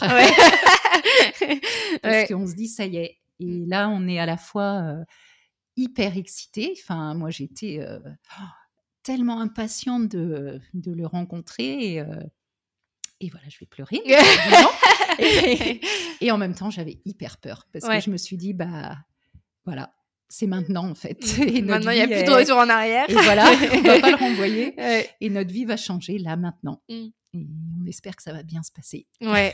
et du coup, je... alors moi, je me rappelle, je me rappelle de l'hôtel. Je me rappelle pas trop du trajet pour y aller et je me rappelle pas trop de l'attente. Mais je me rappelle quand il est arrivé. Ouais. Ça, je m'en rappelle. Mm. Et après, je me rappelle du trajet dans la dans le taxi. Euh on lui on était en taxi on, était, en voiture. on lui chantait des chansons euh, pour le rassurer et tout euh. c'est ça. Ouais. Et, du coup comment tu as ressenti euh, la rencontre alors c'était un peu bizarre cette rencontre quand même parce qu'on est quand même dans un hall d'aéroport mmh. c'est pas très chaleureux. Ouais. Euh, voilà, bon, euh, on voyait les, premiers parents qui arrivaient avec leur enfant, hein, puisqu'ils étaient allés le chercher. Donc, on voit les premiers parents qui, qui descendent avec leur, euh, leur, enfant dans les bras. Et puis, on voit donc cette, cette, cette personne qui a accompagné Victor pendant tout le voyage. Et donc, je la vois arriver avec Victor dans les bras. Évidemment, je le reconnais tout de suite. Mmh. alors, au, premier abord, j'ai trouvé très beau, hein, bien sûr, que c'était mon fils. Mais j'ai été un peu choquée quand même par son aspect, mmh. puisque Victor est arrivé avec de la teigne, donc il avait plein de trous dans les cheveux. Et il avait aussi le visage très marqué, en fait. Il avait beaucoup de, de marques de, griffures. Ou, enfin, je sais pas si tu te souviens. Oui, je me rappelle. Ouais, il avait plein de marques. plein vu qu'il a la peau noire, ça faisait des marques blanches sur sa peau. Et donc, c'est vrai que le, premier, enfin voilà, je me suis dit, mais petit bonhomme, quoi. Mmh. Mais euh, vraiment. Et puis tout de suite, euh, je l'ai pris dans les bras. Euh, voilà, je voulais plus le lâcher. On avait amené la poussette hein, au cas mmh. où il n'a jamais été dans la poussette. Évidemment. je l'ai eu dans les bras tout de suite et je ne l'ai plus lâché. voilà. Après, ça va très très vite en fait à l'aéroport parce que c'est pas un endroit propice non plus à la rencontre. Mmh. Donc voilà, moi je l'avais dans les bras, je ne m'occupais que de lui.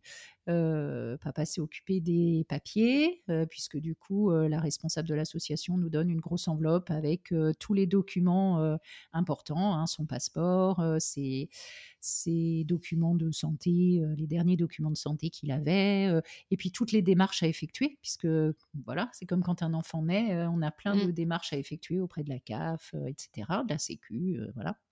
Donc tout un, tout un papier avec les démarches et puis un document aussi avec quelques mots en amérique mmh.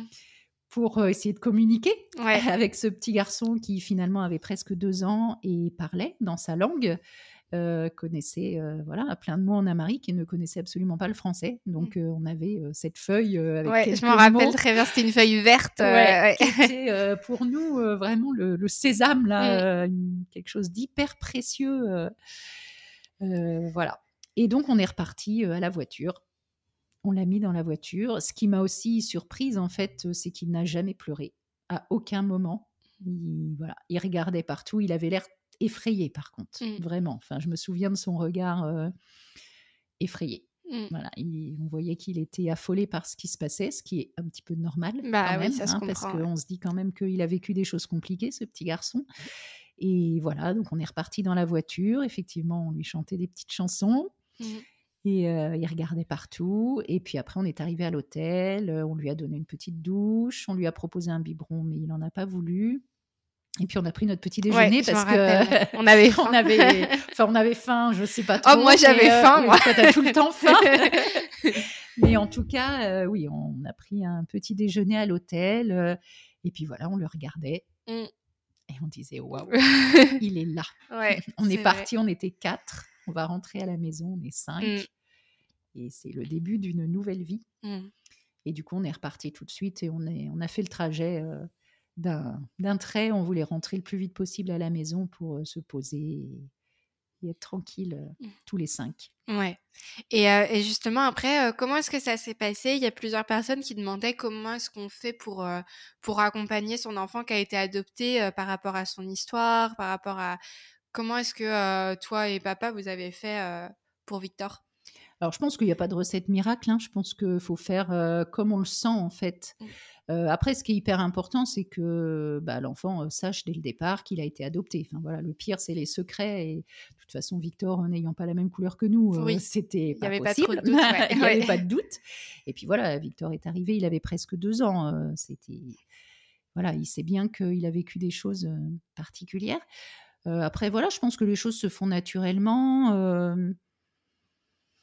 On a raconté l'histoire de Victor, on lui a raconté plusieurs fois son histoire euh, à des âges différents parce qu'il était euh, bah, de plus en plus capable d'entendre son histoire. Mais dès le début, euh, voilà, on lui disait, ben tu, étais dans le ventre d'une autre maman, tu, as, tu as eu ton papa et ta maman, et puis voilà, après il s'est passé des choses qui ont fait que, que tu as été confié à l'orphelinat. On lui a jamais dit qu'il a été abandonné. Mmh parce que pour nous, il a été confié en fait euh, euh, pour, pour avoir une vie meilleure justement. Et, et, voilà, donc on lui a toujours dit, je lui avais fait un petit livre avec son histoire. Euh, voilà, parce que Victor avait quand même des gros troubles du sommeil. Et pour l'aider, on lui avait fait son, son, petit livre avec son histoire. Mmh. Voilà, mais je pense qu'il faut suivre son instinct et puis se faire aider aussi. Euh, par des professionnels euh, qui sont là. Nous, on est allé plusieurs fois euh, voir la, psychologue du service adoption. qui était vraiment super, qui nous a vraiment bien aidés, qui nous a donné plein de conseils, qui a vu Victor. voilà, on l'a vu pendant, pendant peut-être deux ans après son adoption régulièrement et je trouve que c'était vraiment indispensable mmh. pour, pour nous aider, pour répondre à nos questions. Ouais et puis ensuite, par la suite, vous, vous avez, envoyé aussi des des nouvelles régulièrement? C'est une fois par an, c'est ça? C'est ça. En fait, le gouvernement éthiopien demande à ce qu'on envoie des nouvelles tous les ans, donc à la date anniversaire où l'enfant est arrivé, jusqu'aux 18 ans. Voilà.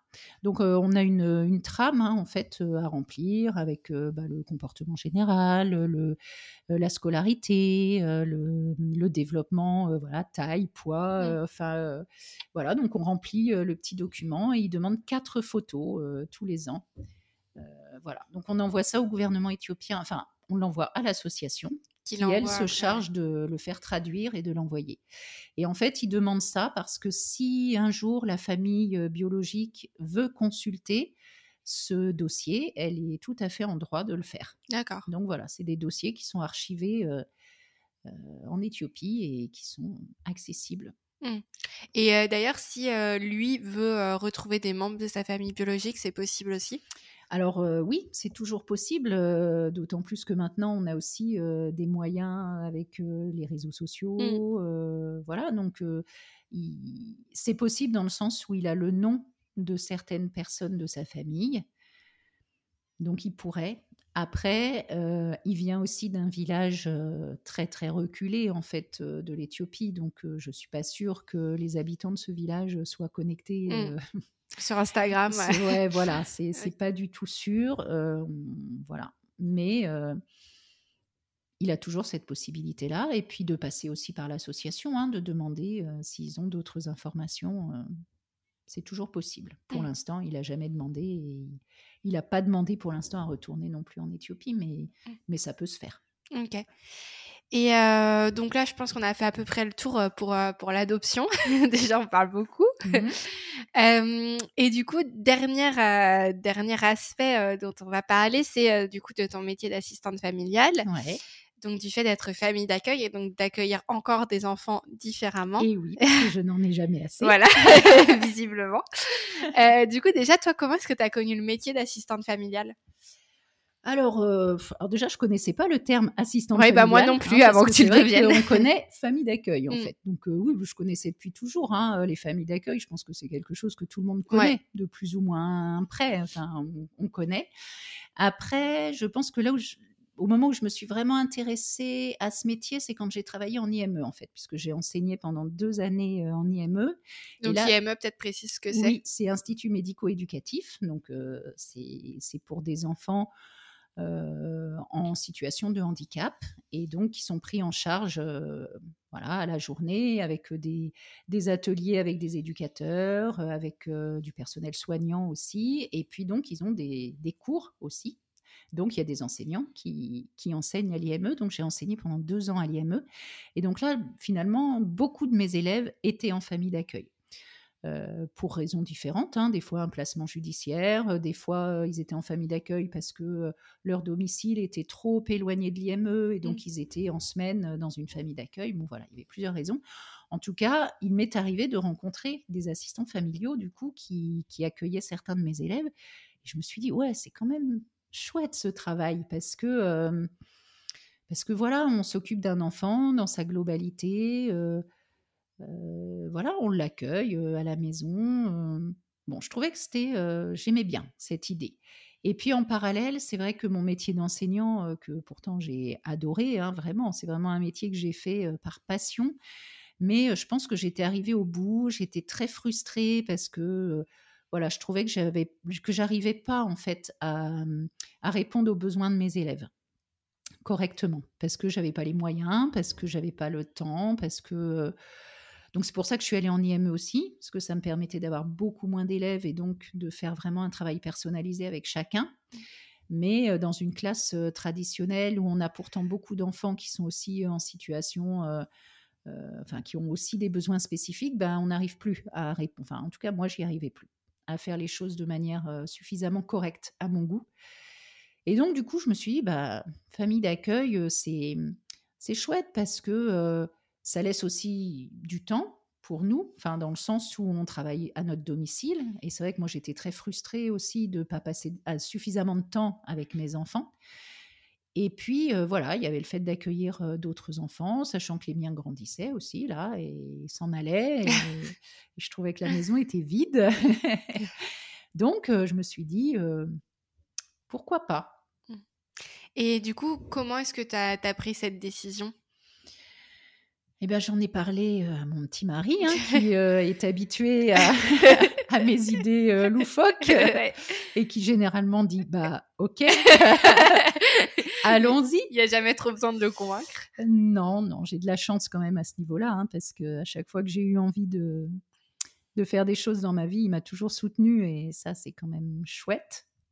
Parce que voilà, on savait que ça allait être peut-être une perte de salaire bon, on savait pas trop. Et puis accueillir un enfant à la maison, du coup, ça impacte toute la famille. Mmh. Donc c'est quand même un métier qui est particulier à ce niveau-là. Mais voilà, on en a parlé tous les deux. J'en ai parlé avec mes enfants aussi, bien sûr. Et puis, bon, je pense qu'ils voyaient aussi que j'en pouvais plus en fait de mon métier, que j'étais prise tout le temps, y compris les week-ends. Je travaillais tout le temps, tout le temps, tout le temps. Et je crois que j'étais arrivée au bout en fait. donc, il me fallait autre chose. Donc on a dit OK, donc on a fait à nouveau une demande d'agrément, donc différente hein, de l'agrément d'adoption, c'est encore, euh, c'est encore différent, mais voilà, on s'est lancé dans ce, parcours-là. Ok, et donc justement, comment est-ce qu'on devient euh, assistante familiale? Donc pour devenir assistante familiale, il faut aussi envoyer une lettre au conseil départemental, puisque c'est aussi la PMI, protection maternelle et infantile, qui gère ça. Donc pareil, euh, comme pour l'adoption, on envoie un courrier en disant voilà, j'envisage de devenir assistante familiale. On reçoit un courrier nous invitant à des réunions. Donc là, il y a deux euh, réunions d'information qui s'appellent les RIPA. Ce sont les réunions d'information préalables à l'agrément. Donc où on doit se rendre, euh, ce qui n'était pas facile parce que c'est sur du temps scolaire. Et ah moi, bah, avec mon métier, c'était un peu compliqué. Donc heureusement, j'avais des chouettes collègues qui ont pris mes élèves en charge sur les temps des deux réunions. Euh, voilà, si on peut y aller en couple, c'est mieux. Mais bon, là, c'était pas possible, donc j'y suis allée toute seule. Donc, un peu comme pour l'agrément euh, d'adoption, hein, c'est des réunions où ils nous, nous découragent un peu, hein, en nous disant que, voilà, en nous donnant un petit peu tous les mauvais côtés aussi du métier, toutes les difficultés, euh, toutes les choses auxquelles on va se retrouver confronté. Et voilà, suite à ces réunions, même chose, on a un dossier CERFA à compléter et à renvoyer pour débuter la, démarche d'agrément. Donc ça fonctionne un peu pareil, on rencontre des psychologues, des assistants familiaux. Euh, la différence par rapport à l'adoption, c'est que ça dure moins longtemps, puisque normalement c'est six mois maximum. Au bout de six mois, on doit avoir une réponse. Si on n'a pas eu de réponse, on considère qu'on a l'agrément. Mmh. Et euh, sachant que les rencontres sont quand même plus sur le plan professionnel en fait. Bah euh, contrairement à l'adoption où on a beaucoup de questions au niveau du couple, pourquoi vous le faites pas vous-même, ce mmh. troisième enfant, enfin voilà, beaucoup beaucoup de questions à ce niveau-là. Là, c'est pas du tout pareil. Il y a quand même une rencontre avec le conjoint et avec les enfants puisqu'ils sont ils vivent au domicile, mais euh, la plupart des rencontres se font avec la personne qui demande l'agrément. Et donc, c'est, on reste vraiment sur du professionnel, en fait. Mmh. Euh, ben, qu'est-ce que vous feriez si l'enfant faisait ça? Qu'est-ce que OK. Et, et du coup, il y avait quelqu'un, donc moi je sais la réponse, mais qui demandait si on peut exercer une autre activité professionnelle euh, à côté de ça. Alors normalement non, mais ça dépend. Voilà, je peux pas dire non jamais parce que euh, j'ai des collègues euh, qui, qui sont assistantes familiales et qui ont une activité à côté. Et ça peut être quoi par exemple comme activité? Alors ça peut être une micro-entreprise qu'on a, voilà, on peut donner, je sais pas, des cours sport. Oui, mais par exemple, être enseignante, tu pouvais pas garder les deux, quoi. C'était pas possible. C'est ça. Ok. Et une autre question qui a été posée aussi, c'est quand on fait famille d'accueil, est-ce qu'on peut choisir l'enfant qu'on accueille? Alors théoriquement, à partir du moment où on a notre agrément, on, on doit pouvoir accepter un enfant entre 0 et 18 ans. Donc la fourchette est large. Oui, en effet. Ce n'est pas du tout la même chose.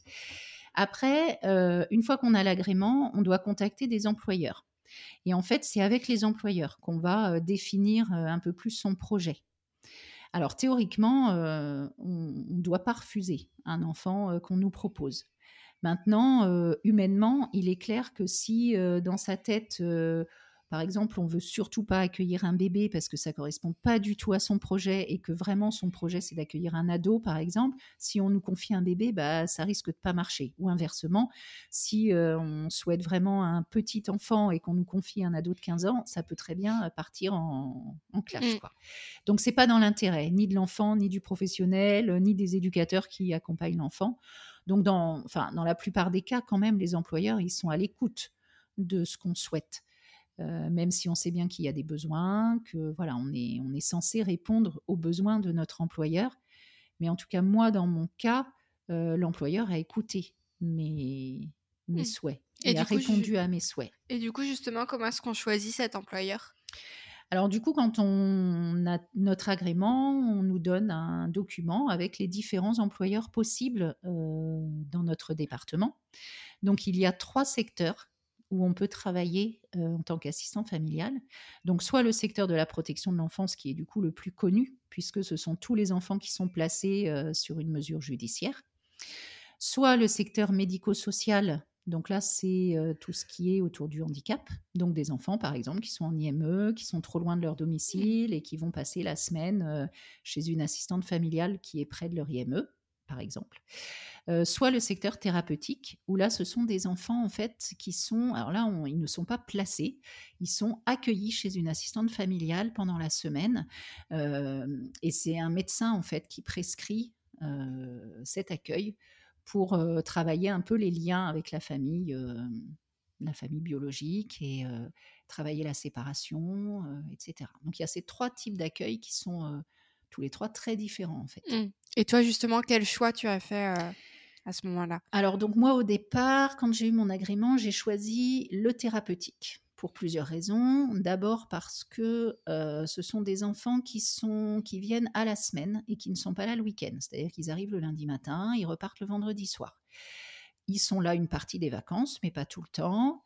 Et, et voilà, je trouvais que c'était un bon compromis pour débuter je me disais, voilà, si c'est compliqué au sein de ma famille d'accueillir un enfant, on sait qu'on aura nos week-ends euh, voilà, sans, sans l'enfant, qu'on pourra se retrouver en famille. Enfin, j'avais l'impression que la famille serait moins impactée.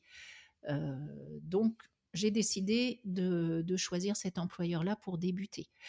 Donc les enfants qui sont en thérapeutique, souvent ce sont, sont donc des enfants qui sont suivis par, euh, par l'hôpital de pédopsychiatrie euh, de Bougnay. Euh, ce sont des enfants qui ont des troubles du comportement généralement.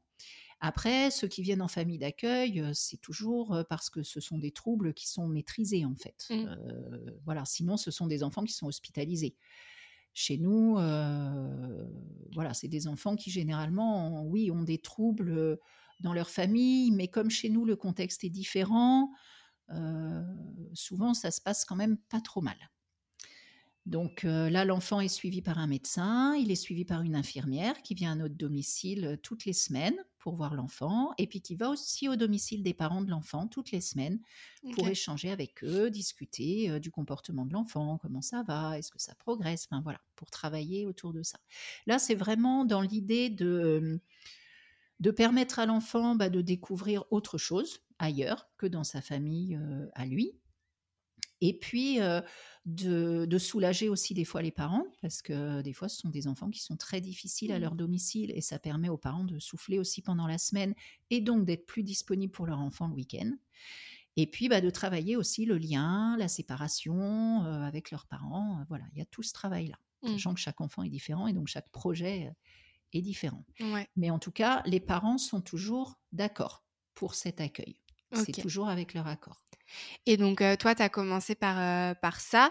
Et ensuite, tu as ajouté, du coup, euh, parce qu'on peut avoir plusieurs employeurs. C'est ça. Et tu as ajouté un autre employeur dans la protection de l'enfance. C'est ça. Puisque du coup, j'avais un agrément pour un enfant. J'ai donc refait des entretiens pour avoir l'autorisation d'accueillir deux enfants, donc d'avoir un agrément pour deux enfants. Et du coup, je me suis dit, bah voilà, tant qu'à faire, je vais prendre un autre employeur. Parce que malgré tout, moi, j'avais toujours en tête l'accueil d'un enfant de la protection, en fait, depuis le départ.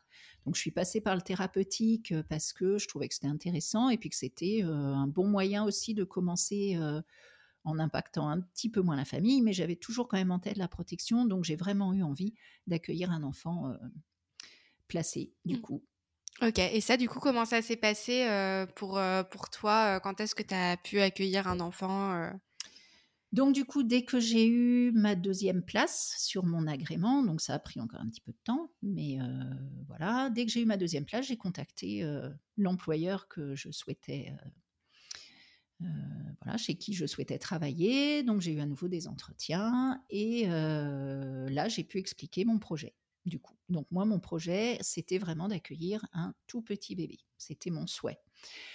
Donc ils ont entendu, j'ai vu la psychologue aussi, j'ai expliqué et donc ensuite j'ai été en attente pour un accueil. Ok. Et, donc ensuite tu as pu accueillir du coup un bébé. Voilà. et donc du coup j'en ai déjà parlé un peu sur, sur mon compte Instagram, mais c'est une petite fille qu'on a du coup depuis bah, depuis qu'elle a 18 début, jours, voilà, depuis début 2020, donc on l'a eu très très bébé. Oui. Euh, maintenant, elle a déjà deux ans. donc au final, c'est un peu particulier parce que pour toi, tu l'élèves comme si c'était ta fille. Au final, donc c'est ça qui est un peu particulier dans, quand on accueille un bébé en fait. C'est ça. C'est vraiment et puis c'est vraiment la différence aussi entre les deux employeurs parce que du coup avec le thérapeutique, je trouve qu'on a vraiment une place de professionnel. à aucun moment, enfin les sur les, les, enfants que j'ai accueillis, je n'ai jamais eu l'impression d'être leur maman, mmh. ni même d'avoir un rôle de maman. j'ai toujours eu l'impression d'avoir un rôle d'adulte qui les accompagnait au quotidien, euh, bien sûr, je suis là pour les consoler s'ils ont besoin, ou voilà, mais comme un, comme un professionnel, euh, voilà, qui, accompagnerait un enfant. Euh, parce que ce sont des enfants qui rentrent chez eux tous les week-ends. Leur mmh. maison, c'est la maison de leur papa et leur maman. Enfin, voilà, les choses sont vraiment claires. C'est sûr que quand on accompagne un bébé qu'on a quasiment dès la naissance et qui est tout le temps hein, chez nous, forcément, le rôle est différent parce que cet enfant, il a aussi besoin d'avoir une image de, maman, en tout cas mmh. une image maternelle. Donc là, du coup, mon travail, je suis plus un substitut de maman, en fait. Ça, voilà. Même si cette petite fille ne m'appelle pas maman, elle voit sa maman, elle la connaît, elle la nomme maman, elle voit son papa, elle le mmh. nomme papa. Il y a, y a, je pense que les choses sont, enfin, claires. Elle a que deux ans, donc c'est encore compliqué, mais voilà, dans sa tête, elle sait qu'elle a un papa, une maman, mais qu'elle habite chez nous. Mmh. Et ça, c'est une question du coup aussi qui est revenue, c'est comment est-ce qu'on fait au niveau de l'attachement à ses enfants en se disant, mais du coup, je l'aime, je lui donne de l'amour comme si c'était mon enfant, et au final, ça se trouve, je ne le garderai pas toute sa vie. Donc c'est mmh. ça qui est un peu difficile. Comment tu le vis, toi? Bah, je me dis, on verra.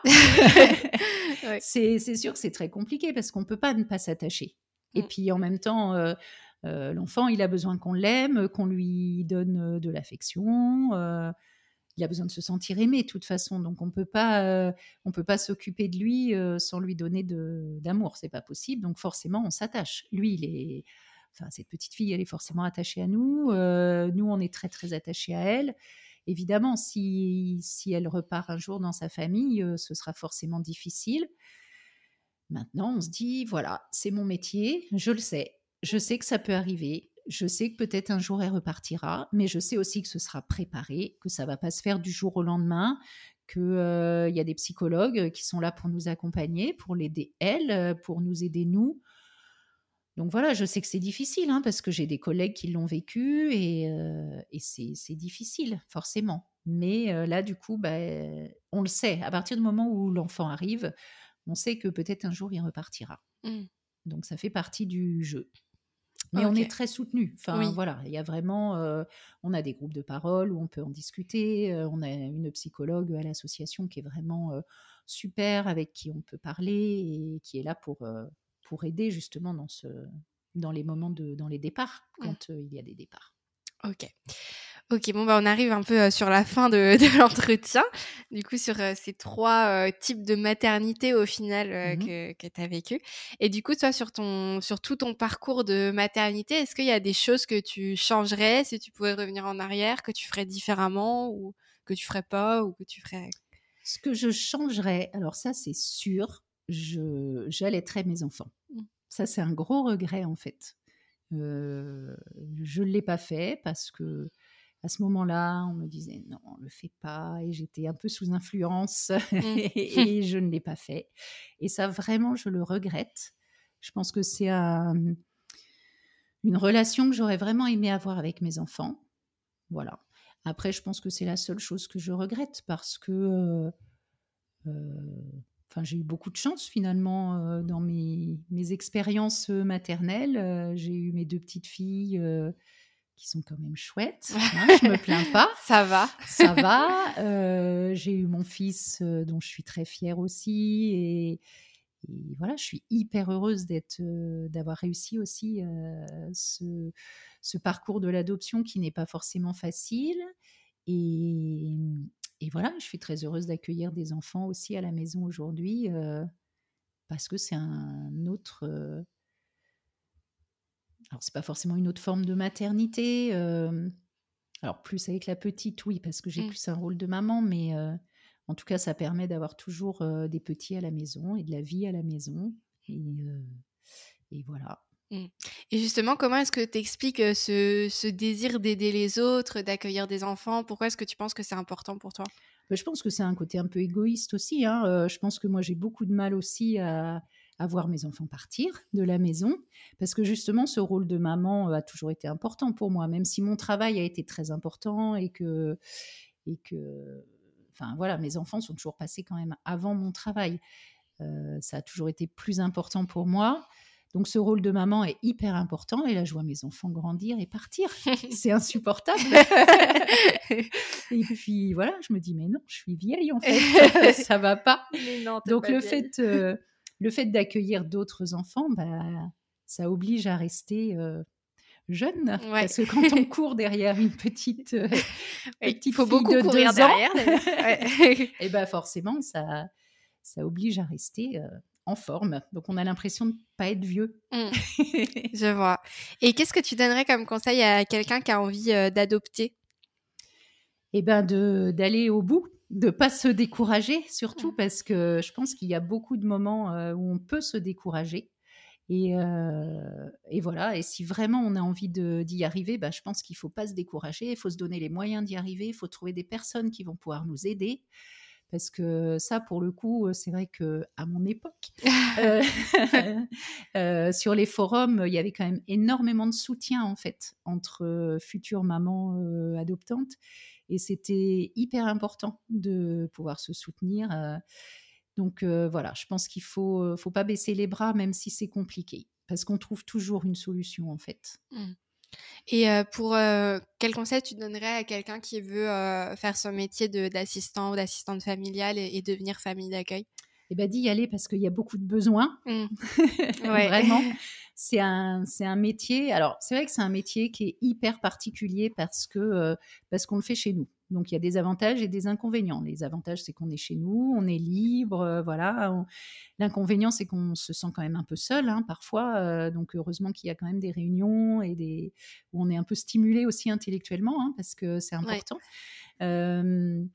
mais voilà, c'est un, un, métier qui est très particulier, mais qui est très riche aussi parce qu'on fait beaucoup de rencontres, aussi entre assistantes familiales. Hein. Moi, j'ai rencontré des personnes vraiment exceptionnels et que j'aurais jamais rencontré autrement et je suis trop heureuse de les mmh. avoir rencontrés. Comme Anne par exemple. Comme Anne qui était passée sur le podcast. Je fais un gros bisou. Euh, et, et, voilà, euh, donc euh, oui, je dirais de toute façon, il faut essayer. Parce que c'est vraiment un métier, enfin je pense que c'est le, cas de la plupart des métiers, mais on ne se rend pas compte tant qu'on ne l'a pas fait. Je pense qu'on a beaucoup d'images de ce métier et on ne se rend pas vraiment compte finalement de ce que c'est que mmh. d'accueillir un enfant chez nous. Et il faut se lancer. Enfin, voilà, on... Bon, l'agrément, euh, on peut le passer, hein, c'est pas très compliqué. On peut le passer euh, en ayant une autre, euh, un autre travail en même temps. moi, j'ai eu aucune coupure en fait dans mes activités professionnelles puisque j'ai enseigné jusqu'au moment où j'ai accueilli. J'ai fait mon agrément pendant que j'étais toujours enseignante, donc j'ai jamais arrêté. j'ai pas eu de trou. donc voilà. Donc, faut pas hésiter à passer l'agrément si on a envie d'essayer. Après, l'agrément, bah, on l'utilise ou pas. On mmh. peut déjà le passer, ça coûte rien. Et puis, euh, c'est riche aussi, on apprend plein de choses. Et, voilà. Et puis après, bah, on peut se lancer. Et puis, si vraiment ça correspond pas, et eh ben, on arrête. Après, c'est vrai que c'est compliqué parce qu'à partir du moment où on s'est engagé avec un enfant aussi, c'est toujours compliqué de oui, d'arrêter. Mais si vraiment ça correspond pas ou si vraiment la famille souffre de ce de, de, ce métier, bah on, voilà, on peut toujours arrêter. Mais c'est mmh. un, un métier particulier, ouais. c'est sûr. Et aussi, on peut préciser que, il me semble que c'est à partir de 25 ans qu'on peut devenir assistante familiale. Je crois que c'est quelque chose comme oui, ça. Oui, oui. Et que, par contre, il faut bien avoir une chambre pour chaque enfant. C'est ça. ça, c'est obligatoire. Et que même si on a des enfants à nous, il faut aussi une chambre pour nos enfants à nous. Mmh. C'est-à-dire qu'on ne peut pas dire, bah, je vais mettre mes deux enfants à moi dans une chambre pour libérer une autre chambre. Ils ne sont pas d'accord en général à l'agrément. il faut vraiment qu'il y ait une chambre par enfant par enfant accueilli, mais aussi pour les enfants mmh. qui sont présents. Donc c'est vrai que ça, c'est un peu compliqué parce qu'il y a des fois des familles qui ont hyper envie de faire ce boulot-là, mais qui n'ont pas de maison suffisamment grande.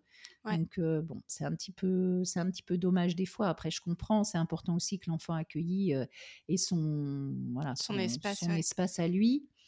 Mais voilà, et c'est vrai que il, enfin, c'est quand même déconseillé quand on a des enfants à nous petits. Mmh. Et c'est vrai que bien souvent, les assistantes familiales sont des personnes un peu plus âgées, qui ont déjà souvent une autre expérience professionnelle avant et qui, et qui font ça après une reconversion quand elles ont des enfants grands, en fait. Mmh. Moi, la plupart de mes collègues n'ont plus d'enfants à elles à leur domicile. Ouais. Mais on peut aussi le faire sans, sans jamais avoir eu d'enfant. C'est pas un problème.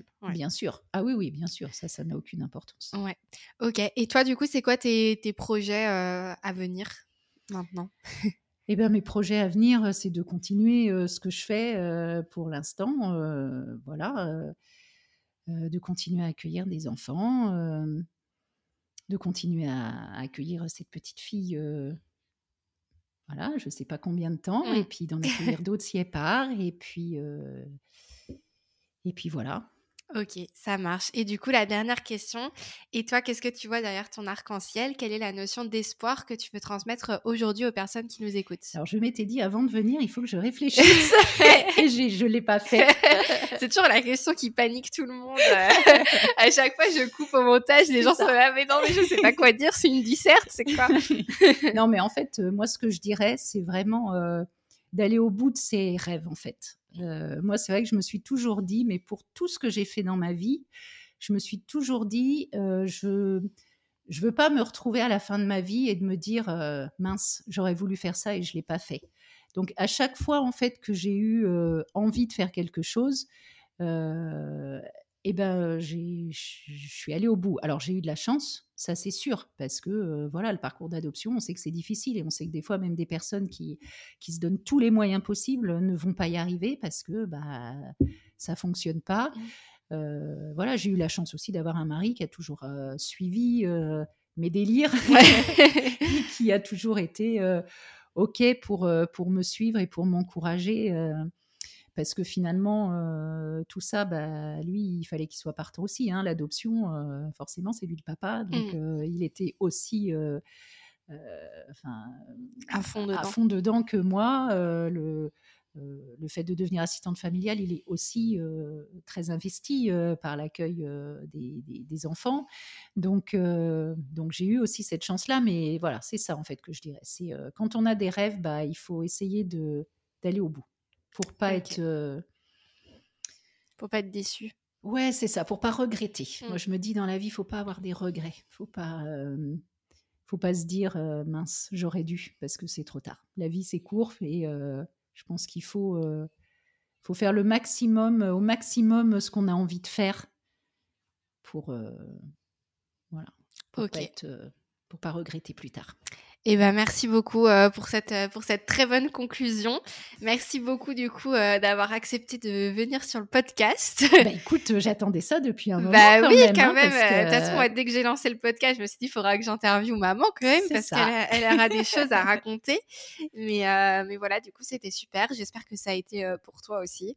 Bah oui, c'était un plaisir. bon, et bah parfait. Bah écoute, euh, merci beaucoup. Et je pense que ça va, ça va intéresser pas mal de personnes parce que quand, quand j'ai parlé du sujet, euh, j'avais déjà d'autres personnes qui m'avaient dit oh, ce serait intéressant de parler d'adoption et tout, d'autres qui m'avaient dit de parler de famille d'accueil. Et bah hop là, tout est fait. Deux en un. Voilà, tout est fait là-dedans. Donc euh, je pense que ça va, que ça va beaucoup aider de personnes qui veulent se renseigner et connaître un peu un témoignage.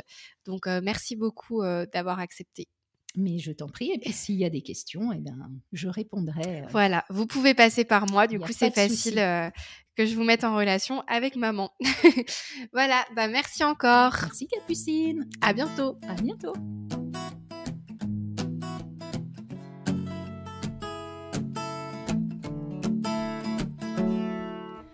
Merci à toutes et à tous d'avoir écouté cet épisode. Over the Rainbow diffuse l'espoir par vos histoires et j'espère que vous avez apprécié le récit d'aujourd'hui. Interviewer ma propre mère sur ces sujets de maternité était évidemment assez particulier pour moi puisque pour la première fois depuis le début du podcast, je connaissais déjà presque toutes les réponses aux questions posées. Pour autant, j'ai beaucoup apprécié cette conversation qu'il me tardait de vous partager étant donné le nombre de questions que vous m'aviez déjà posées au sujet de l'adoption et de l'accueil d'enfants. Comme l'a très bien dit ma maman, il faut toujours essayer d'aller au bout de ses rêves pour ne pas avoir de regrets. Et c'est évidemment ce que je vous invite à faire, quel qu'en soit le domaine. Je vous remercie d'avoir écouté ce dernier épisode de la saison 3. S'il vous a plu, je vous invite à laisser une petite note, voire un petit commentaire et à en parler autour de vous, comme d'habitude. Merci pour votre écoute et pour votre soutien. On se retrouve bientôt pour une quatrième saison. Prenez bien soin de vous et de vos proches. Je vous embrasse.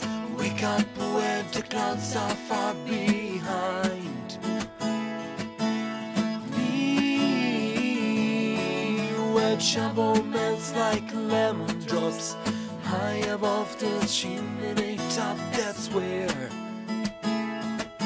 you find me.